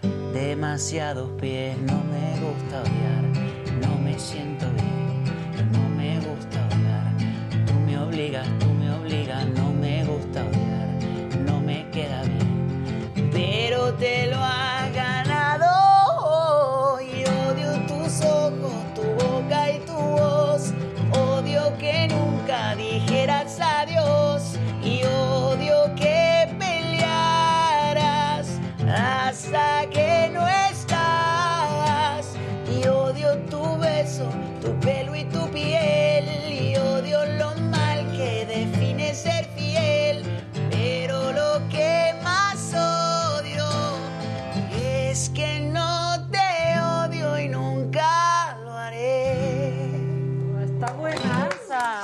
Padre. Que para bailar son demasiados pies. Muy buena frase. Eh, odio lo mal que define ser fiel. Esa creo que es la... Para todos los, este, para todos los estados en los que se encuentren, o sea, Dios, Sí, están muy enamorados y esta, pues, este, Sí, ya les salí de ahí, eso fue lo bueno. Exacto. Sí, sí. Qué bueno, Sí, sí, qué sí, bueno. sí, sí. Oye, pues qué padre, ¿qué sigue, este, rápidamente para, para México? Bueno, a de partir esta gira de... grandísima. A partir de octubre estamos tocando en, en México, va a ser mi primera gira nacional aquí. Este, por lo pronto, bueno, acabo de estrenar Dios, que tiene una semanita de haberse estrenado. Y salgo desnudo en el video, si hace algún atractivo Ya, las pompas ya te las Sí conocimos. estoy, sí estoy desnudo y fue real. 100% fue real, fue horrible. ¿Lo volvería a hacer? La respuesta es no. Y brincaste al agua helada, ¿verdad? Y también hay un cuento ahí que los, los La- la salida de esa agua. Me dijeron, eh, o sea, esto aquí, para los- ustedes que son del norte, me dicen, y yo que nunca me habían dicho que yo era del norte, cosa que me pareció cool, y que ustedes del norte no aguantan con el frío y tal. Y entonces esta, la chica que estaba conmigo también era de, de Argentina y me dijo, no vas a poder aguantar el frío porque está menos algo, o sea, tipo agua de Titanic. Y yo dije, bueno, salté y a ella le dio hipotermia instantáneamente y a mí no, pero gracias a eso me dejaron metido en el agua que sí 15 minutos y luego me dio hipotermia también. Pues sí, pues, cómo no. Y la salida del agua encuerado con esa temperatura también estuvo Sí, que delicada. también el director es muy amigo, ¿no? Y el director me vio desnudo durante 24 horas completas.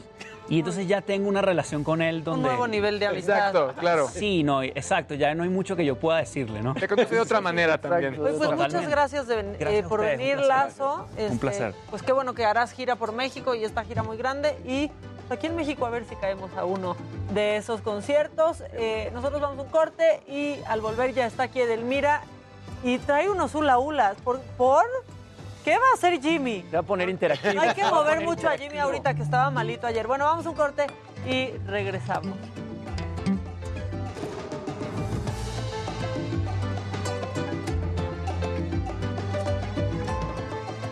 Música. Lloro por desamor.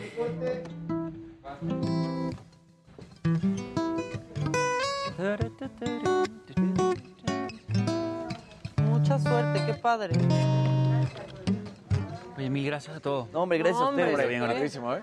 ¿Qué te pones nervioso ya con venir vestido? Exactamente. Cambia. Sí, exacto. Pero no tienes una idea de verdad lo horrible que es estar desnudo todo el tiempo. Porque además como que en ese momento era como es el flujo, tienes que grabar Una rápido. pesadilla. Y en Bariloche tienes seis horas de luz. Y ya, para hacer todo el video, seis horas de luz, porque la- como la luz es de lado, se va súper rápido. Yo estoy desnudo todo el tiempo. Al principio como que tipo me cambiaba, me tapaba y el director como que, brother, Ya. Dale. Bueno, se ahorraron una lana en los stylists. Exacto. No, y en el behind the scenes, porque la gente no Exacto. se puede usar. Claro. Muy bien. Bueno. ¿Y sí hubo? Había un crédito que pusieron y dijimos, oye, ¿por qué De vestuario. No, pues el crédito a sus papás. Sí, El exacto. El, vestuario se lo dieron sus papás. Claro. Exacto. Oye, qué gusto. Gracias. Que estés muy bien, ¿eh? Mucha suerte. Muchísimas gracias. Nos vemos, qué gusto. Gracias. Felicidades. Un gusto, felicidades. Grande. Hermano, un gusto. Un placer, Cuídate. gracias.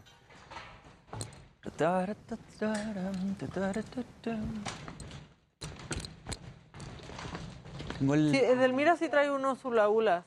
Es verdad. Se va a poner interactiva la cosa. O sea, que cambien. Que quiten ese banquito, más bien. Y la silla normal. Eh, me sorprendió Lazo, tiene una voz increíble. Muchas vemos, buen gracias día. a ustedes, bye. Gracias. ¿Qué Muy pasó? Luis? padres canciones Muy bien, ¿y tú? Dígamelo. que están chille y chille por nuestra No, ya me fui. Fue Lazo, fue Lazo. Fue lazo. Eh, ahorita. Qué buenas estoy, rolas. eh, Vente, Edelmira. estoy al aire. Ya le anda hablando el de la renta a Dani.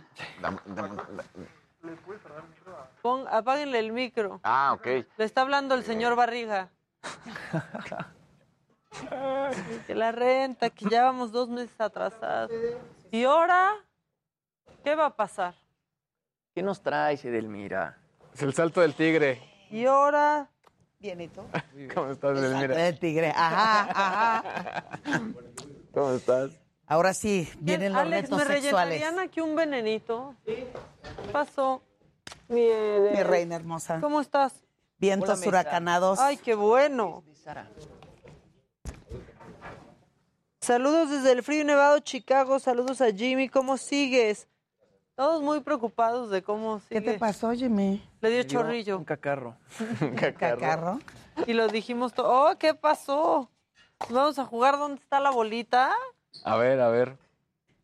Ae, ae. A mover la colita. Ah, no, la bolita. Gracias. ¿Me regala agua, por favor? Gracias. Ah, yo no tengo taza. Ah. Haz tu bitmoji y te hacemos tu tacita. ¿O quieres una taza mía? No, con tu cara. Ah. Pues es que yo de por sí como si parezco caricatura, queda muy real. Mira, con chupe. Ah. El salto del tigre. Cafecito y game time y fútbol y todo. Ahorita que Güey, tomaste... pero no- ¿Y la cama?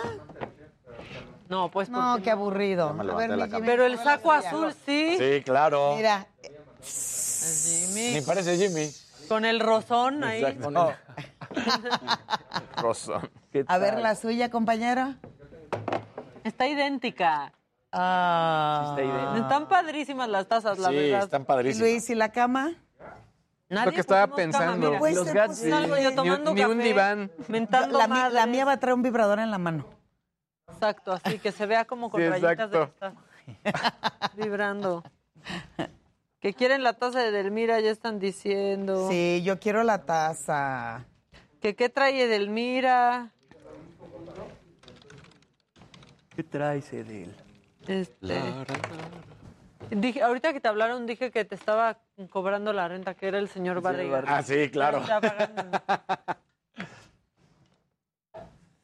A ver, te preguntan, Edelmira, ¿qué opinas de los chupetones? Porque a muchos les causan conflicto. Son bieñeros, ¿no? Y tendemos a esconderlos o juzgarlos.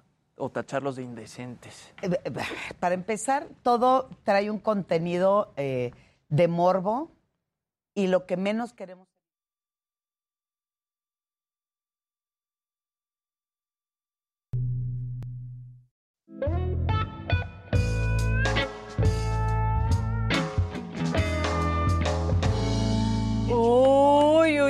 La musiquita sexy.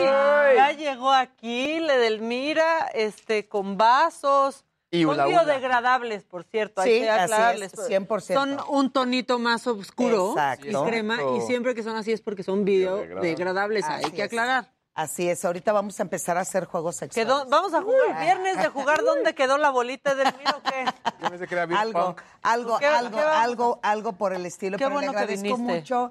Agradezco. Además, me encanta venir. Lástima que no tengo mi taza, pero pues bueno, ¿qué le vamos a hacer, verdad? Vamos a hacer tu Ah, bitmoji. pero- Porque tomas alcohol No, café. Medio programa. ¿Qué pasó? O un, ca- un Cafecito, carajillo. cafecito. Pero se lo toma con piquete porque como acaba de ser papá, Exacto. necesita mantenerse despierto. ¿Ya? Ya. Felicidades. Desde el sábado pasado, mañana va a cumplir dos semanitas. Wow. Oye, ¿y qué van, van a respetar la cuarentena o son de la nueva generación donde dicen... ¿La nueva actividad generación sexual? no respeta la cuarentena? No es que no respete, es que médicamente se decía que teníamos que esperar 40 días para que el, eh, eh, todo su cuerpo regrese nuevamente a los espacios que corresponden.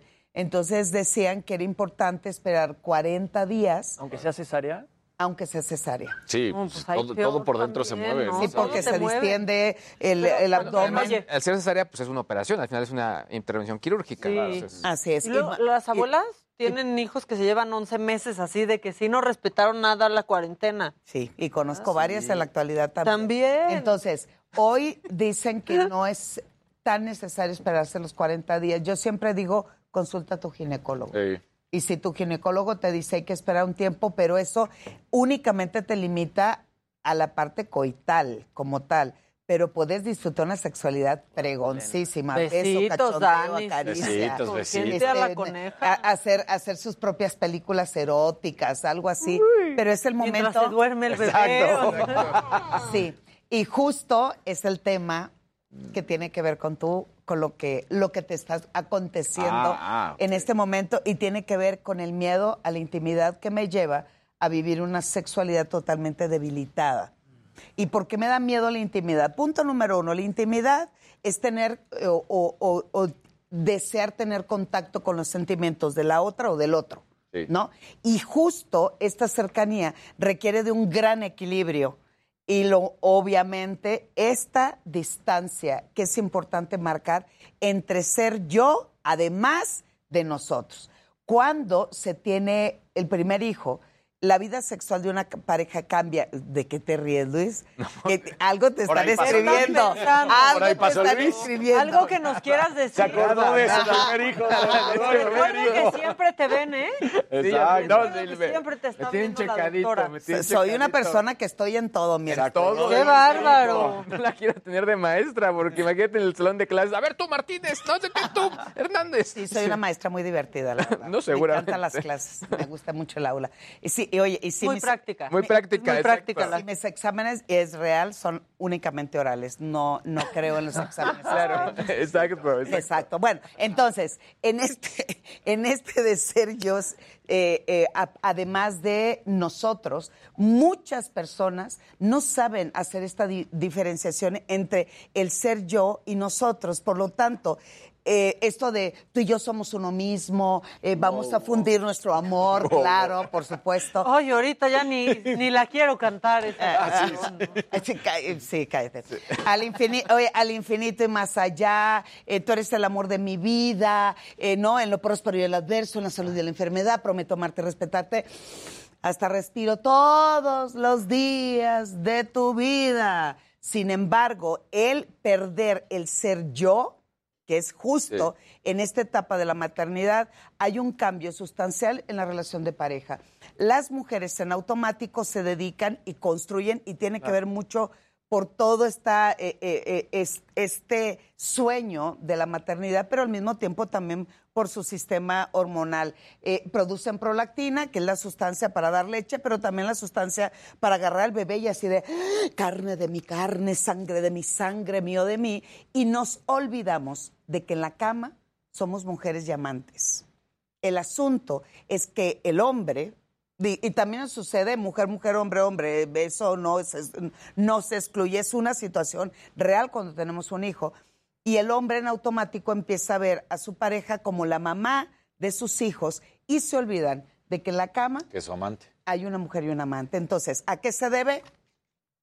Al beer pong. También hay mujeres que se pueden olvidar de eso, ¿no? Sí, no, eh, sí. Eh, Fue lo primero que dije. Sí, ¿verdad? Sí, dijiste. no estaba No, pero es que también. Y yo así, Luego punto menos, maestra. queda. Así, un punto menos. Perdónenme. Ahorita le voy a hacer que haga. Castígame, Delmira, castígame. castígame. Pégame, pégame, pégame. Entonces, ahí va. ¿Cuál es la situación? Y es importantísimo. eh, ¿Cómo vamos a trabajar esta parte? Perder el miedo a disfrutar, a descubrir, a conectarse en la intimidad. obviamente es trabajando mucho en ser- el ser yo. El asunto es estos tres vasitos que traigo aquí son las tres maneras importantes que valdría la pena que visualizáramos cómo vivir en pareja y cómo vivir en nuestra vida sexual. La primera, esta, se llama familia. En la familia está la esposa y el esposo, están los hijos, está la casita feliz, está la camioneta nueva, el perro echado, eh, la estructura, la foto perfecta del Facebook, Ok. así de mi pareja, yo, mis hijos, el perro La echado. foto la que cam- subes a Instagram. Exacto. Ok. Esto es la familia, una manera de vivir. La otra importante es la parte individual, donde tú chambeas, estudias, viajas do- dominguito de fútbol con tus cuates, este, el viernes de amigas de café. La parte individual es vital. Sin embargo, cuando nosotros nos dicen en este amor romántico, el amor todo lo puede, únete, vive, disfruta, está ahí y sobre todo hay que ser nosotros, se nos olvida la parte individual. Y la tercera, ahí va, importantísima, es la relación. No es la pareja, la pareja está en la familia.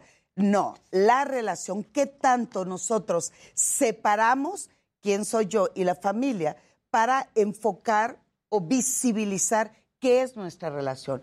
Cada cuánto vamos al cine, eh, cada cuánto le dedicamos a hacerte un masajito, a disfrutar en pareja, pero aquí la situación es que se complica porque nuestra cultura y nuestra educación, como nos dicen que nuestra prioridad es la familia, ahí va, y, y lo hablo por la mayoría, por estadísticas publicadas, y no me echen bronca a mí porque después dicen cómo, ahí les va. El asunto en la mayoría de las mujeres es que dejan la parte individual y se concentran más en, En la, la familia.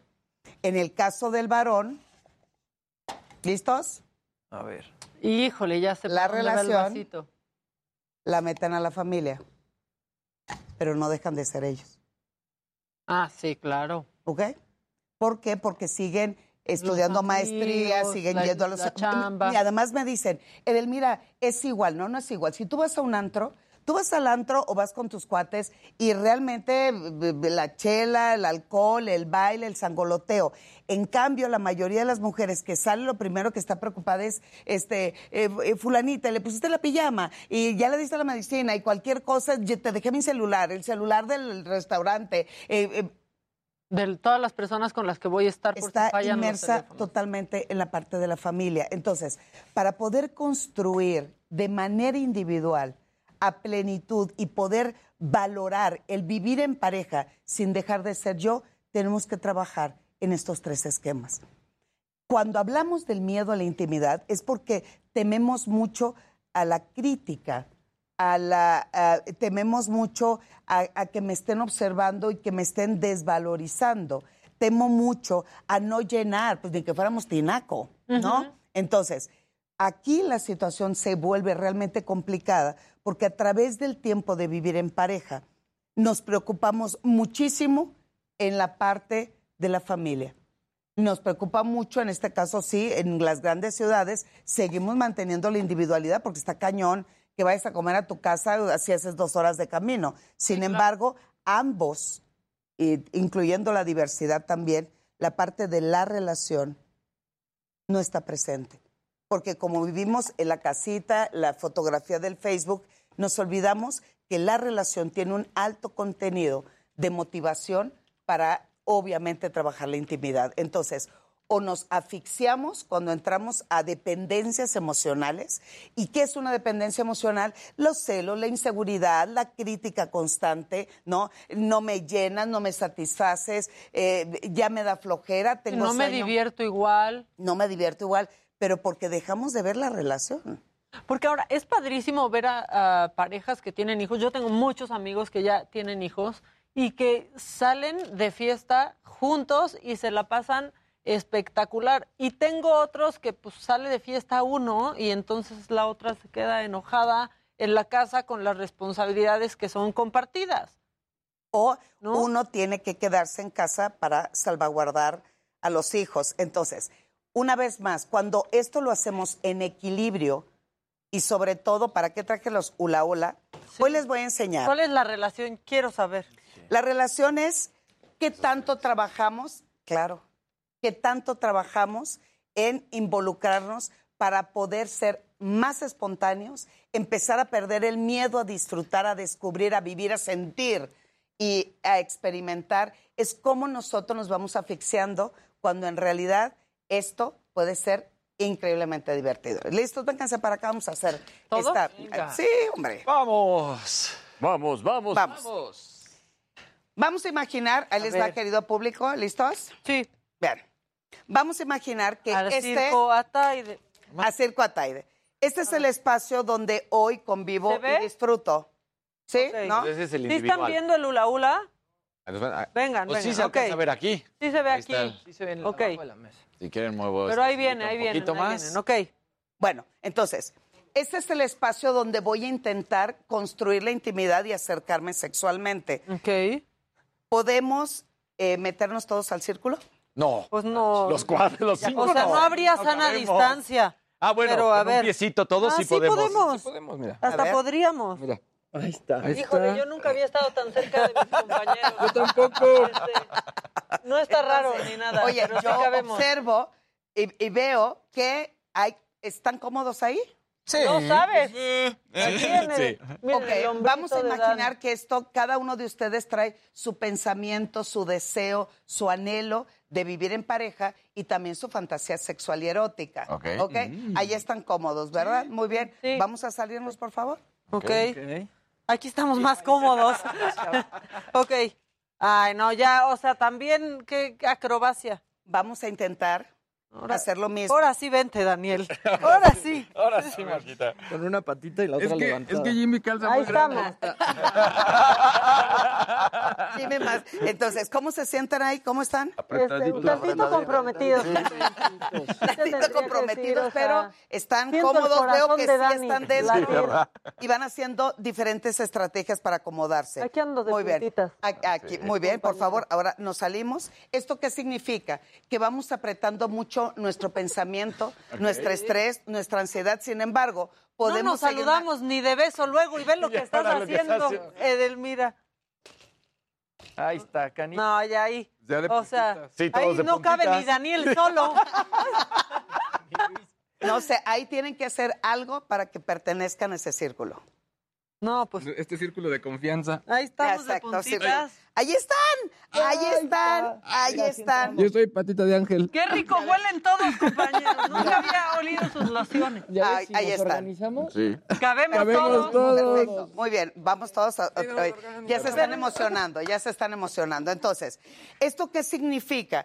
Que aún. Pero falta gracias. de la no hubiéramos cabido Ay, sí todos. hubiera estado canita. Eso hubiera estado muy divertido, porque tiene que ver cómo, a pesar de que vamos acortando el estrés, la ansiedad, hace que nos estresemos. Sin embargo, cuando damos rienda suelta a la creatividad, a la imaginación y aprender a fluir y a soltarse, cabes en cualquier lugar y espacio. Yo, Entonces, yo quepo siempre en cualquier espacio. Sí, sí, sí, Luisito no era el que nos preocupaba. Entonces, ¿cuál es el asunto? Es ahora vamos a acomodarnos como se pueda, cada quien en donde pueda, en los tres círculos. No, pues dos, uno y uno, ¿no? Ajá. A ver. Ay, Ahí está. Mira. ahí estamos. Ahí están, ¿Qué hubo? mira, perfecto. Cada quien, mira. Eh, ca- cada quien Cada tiene quien su en su espacio. casa, Dios en la de todos. Esto es, sin dejar de ser yo, somos nosotros. Cuando fuimos nosotros, se elevaba mucho la ansiedad porque, y, y- y si me acomodo, y si, a ver, mete el pie. Porque la si- estás forzando. Esa- la estoy forzando porque así llega la vida en pareja, de manera espontánea. No sabemos cuál es la regla dentro de las relaciones de pareja, porque no sé qué educación tengo, no sé cuál es mi historia, cuál es mi experiencia de vida. Pero a medida que voy soltando espacio, me siento libre. Pero cuando empiezo, ahora, hasta para, vamos para Casarín. Sí, ahora te iba a decir, no se lo subas, ¿no? ¿Qué? Ah, va- intenten ahora eh, este, mezclarse en estos espacios. Ahora, obviamente, ahorita no hemos perdido, con- ellos no perdían contacto con la cámara, yo estaba de espaldas, pero también aquí me imagino que tienes que estar de frente a la pareja, ¿no? Totalmente, Claro. porque nosotros girábamos las caras porque Eh, estábamos... claro. A Pero- ver, inténtalo. A ver, ahí estás. Ahí está. Ahora, imaginemos, Zapatito blanco. ahora intentemos hacer como si estuviéramos en una actividad sexual. No, ¿qué No, pasó? sí Esto ya es montón. No, no me vengan, no me vengan ahora. Pero es tan fácil, nada más te hubieras volteado así. No, ¿qué pasó? ¿Qué pasó? Bueno, ¿Y por qué, estos- Maca? Tampoco no, seas... Esto se- no, pero Pónganse de acuerdo. esto, eh, esto es una de las prácticas que hago mucho en, en mis eh, sesiones de pareja, porque dicen, yo necesito respirar, necesito distancia. Entonces, la primera pregunta sería, ¿qué cosas sexuales podemos hacer dentro de este círculo? ¿Qué se les ocurre? Ah, todo. ¿En el círculo? A ver, por ejemplo. O sea, aquí, pues, por ejemplo, si hubiera una silla, pues sentada sobre ti en la silla. No, o si solamente no, estás tú y tu pareja. Ah, pues aquí ¿Me cargándola. puedo meter? ¿No te importa? No, sí, ahorita soy papá. ¡Eh! ¿Ya vieron? ¿Ya viste? Es, y gracias, gracias porque me, me das justo Claro. la- lo que va- vamos cambiando el concepto de dejar de ser yo para empezar a ser nosotros. Pero aquí una de las eh, eh, de, lo, de lo divertido que les encargo comprar Sí. el Hula Hula es cuántas posiciones sexuales o qué cosas sexuales puedo hacer ¿Adentro dentro de un este hula círculo. hula? Sí. No, pues sí. Este, A ver. Nos quedamos con esa tarea. Vas, Jimmy. Sí, la, la llevaré de práctica mejor. de campo. Vas, Jimmy. A ver, a ver, por favor. A ver, Luis. Eh, A. Jimmy, mira, es que está más flaquito, Jimmy, yo. Oigan, amigos. A ver, a ver, ya. yo me Ya. Ok. Ahí está. ¿Qué se te ocurre? No, pues, Entre- pues, la Primero, va- primero, pues, Así. Válgame Dios. Exacto, posición No. de como de inclinado de perrito. Muy Exacto. bien. Pero segundo, pues cargarte. Exacto. ah, ok, o sea, yo me subiría y me cargas. Claro. Ok. ¿Qué otra más? Pues puede ser un Beso y cachondeo. 69 quizá. ¿Qué? ¿Dijiste qué? 69. Un Sí, 69. claro, parados, claro. Como si fuera regadera, pierna arribita le acá ir la ella. sangre a la Claro. cabeza. de- También de puede ser sexo oral. También. Y, y- y ¿Qué más? Ahí se saldrían tantito del... ¿Qué más? ¿No? ¿Me agacho? Ah, no, no, sí, ya entendimos. Nuestro siguiente programa, la, ahora, la políticos. siguiente es, ahora, intenta hacer posiciones sexuales ahí. Ahí va Luis. Ahí sí No, pues él, cabrón so- con ahí sí, no. ¿Qué pasó, Jimmy? ¿Qué pasó? La misma. Ajá. Sí, sí, ahí vas para... Ok. La vuelves a cargar. Pero aparte de que esté... Sí, yo estoy, yo es lo que quiero hacer, o sea... Creo que aquí se puede lograr casi lo mismo, nada más que ya agacharte está un poquito yo- más. A ver, ahora la otra. La misma. Las mismas dos iniciales. Que apenas entran mis pies, güey. Esa tiene que ser... Bueno, acá mira, ya Esa, se está esa tiene que ser así de... ¿No? Guardando el equilibrio.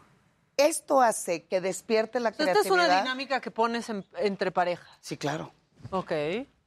Bueno, esa es la No, pones esta tú. no, esta no, pues, pero Esta no. así pones a tus... Sí, porque lo que pasa es que de lo que se quejan es que ya no hay creatividad, que eh, ya no me nacen muchas cosas para, para lograr hacer en, en, en, la, en su vida sexual. Pero eso no nomás es de, de pareja, ¿no? Del, mira, de, de pareja me refiero de recién casados o de, o de recién papás. O sea, si tú no estás constantemente en la cama divirtiéndote y jugando, todo se va a convertir en monotonía, en monotonía y terminas siempre Exacto. en el Entonces, misionero. y ahí va, oye, y ahí va, vamos a sentarnos si quieren otra vez. Sí, luego ya aparece ahí como una sentencia, ¿no? Así como de tus gadgets. Exacto, pero entonces, porque mi visión está aquí, está en la familia. Ese es el asunto. Sí, que nos olvidamos. separar, aprender a separar. Aprender a separar, pero trabajarlos en equilibrio. Cuando estoy en familia, es estar en familia. Cuando estoy en la parte individual, es importante disfrutarme, amarme, masturbarme, contactarme. Y en la parte de la relación, es de verdad, es importantísimo estarle apostando constantemente a qué pasa con mi relación, hacia dónde va mi relación, pero es la relación, no es, son los integrantes, es la relación. Y cuando vemos los espacios, es que uno por lo general se queja mucho de me asfixia, ¿no? No hago mucho contacto y otras dicen es que lo que más deseo es estar totalmente juntos. Entonces, cuando utilizamos este tipo de aros, te das cuenta quién en realidad de los dos integrantes que van a la sesión terapéutica dice yo Él quiero quiere más". distancia. Claro, claro. Sí, porque aparte, la verdad, cuando estás feliz con, en, en una pareja, quieres que esté involucrada en todo, ¿no? O sea, y la otra también, la otra persona, si tú te vas a ir con tus amigos, si estás en una relación sana, se le hace padrísimo, y a ti se te hace padrísimo si de pronto cae, o sea... La no, intimidad tienes que caber también Sí, en todos Sí. lados. La, la verdadera intimidad es cuando respeto la individualidad de con quien quiero compartir mis sentimientos. Claro. Entonces, ¿qué es lo que pasa siempre? Vivimos en una sociedad donde toda la parte negativa se vuelve dolosa en la relación de pareja, como los celos. Es, es que si me celes que te ama, ¿no? es que ya, te casaste, ya te casaste y ya pertenece. En Esa mi idea casa, del amor bueno, romántico que es en realidad muy tóxico, ¿no? Exactamente, exacto. Entonces, la situación aquí es cómo lograr combinar los tres ejes de mi vida de tal manera que yo los vea separados, de, exacto, en un equilibrio. Juntos pero no revueltos. Así, a lo mejor hay momentos de mi vida donde ahorita que soy papá, la familia es el aro más grande y lo demás se involucra algo así. Tal vez cuando ya eh, tu bebé, este, eh, no, hay- no hay tanto la situación de la lactancia o cualquier Pues otra ser situación. el, el caso más fácil, por decirlo así, yo ya estoy saliendo a trabajar, ¿no? Yo ya estoy teniendo mi individualidad en ese sentido. Exacto. Eh, Pero ¿qué vas a hacer para mantener la relación cuando hay maternidad y cuando tú estás chambeando? ¿Qué estás haciendo acá? Ah, pues ahorita nada. Ahí está el reto, Dari. Ahí Exacto, exacto, Que exacto. aquí te puede decir muchos tips, yo creo. Sígueme para más consejos.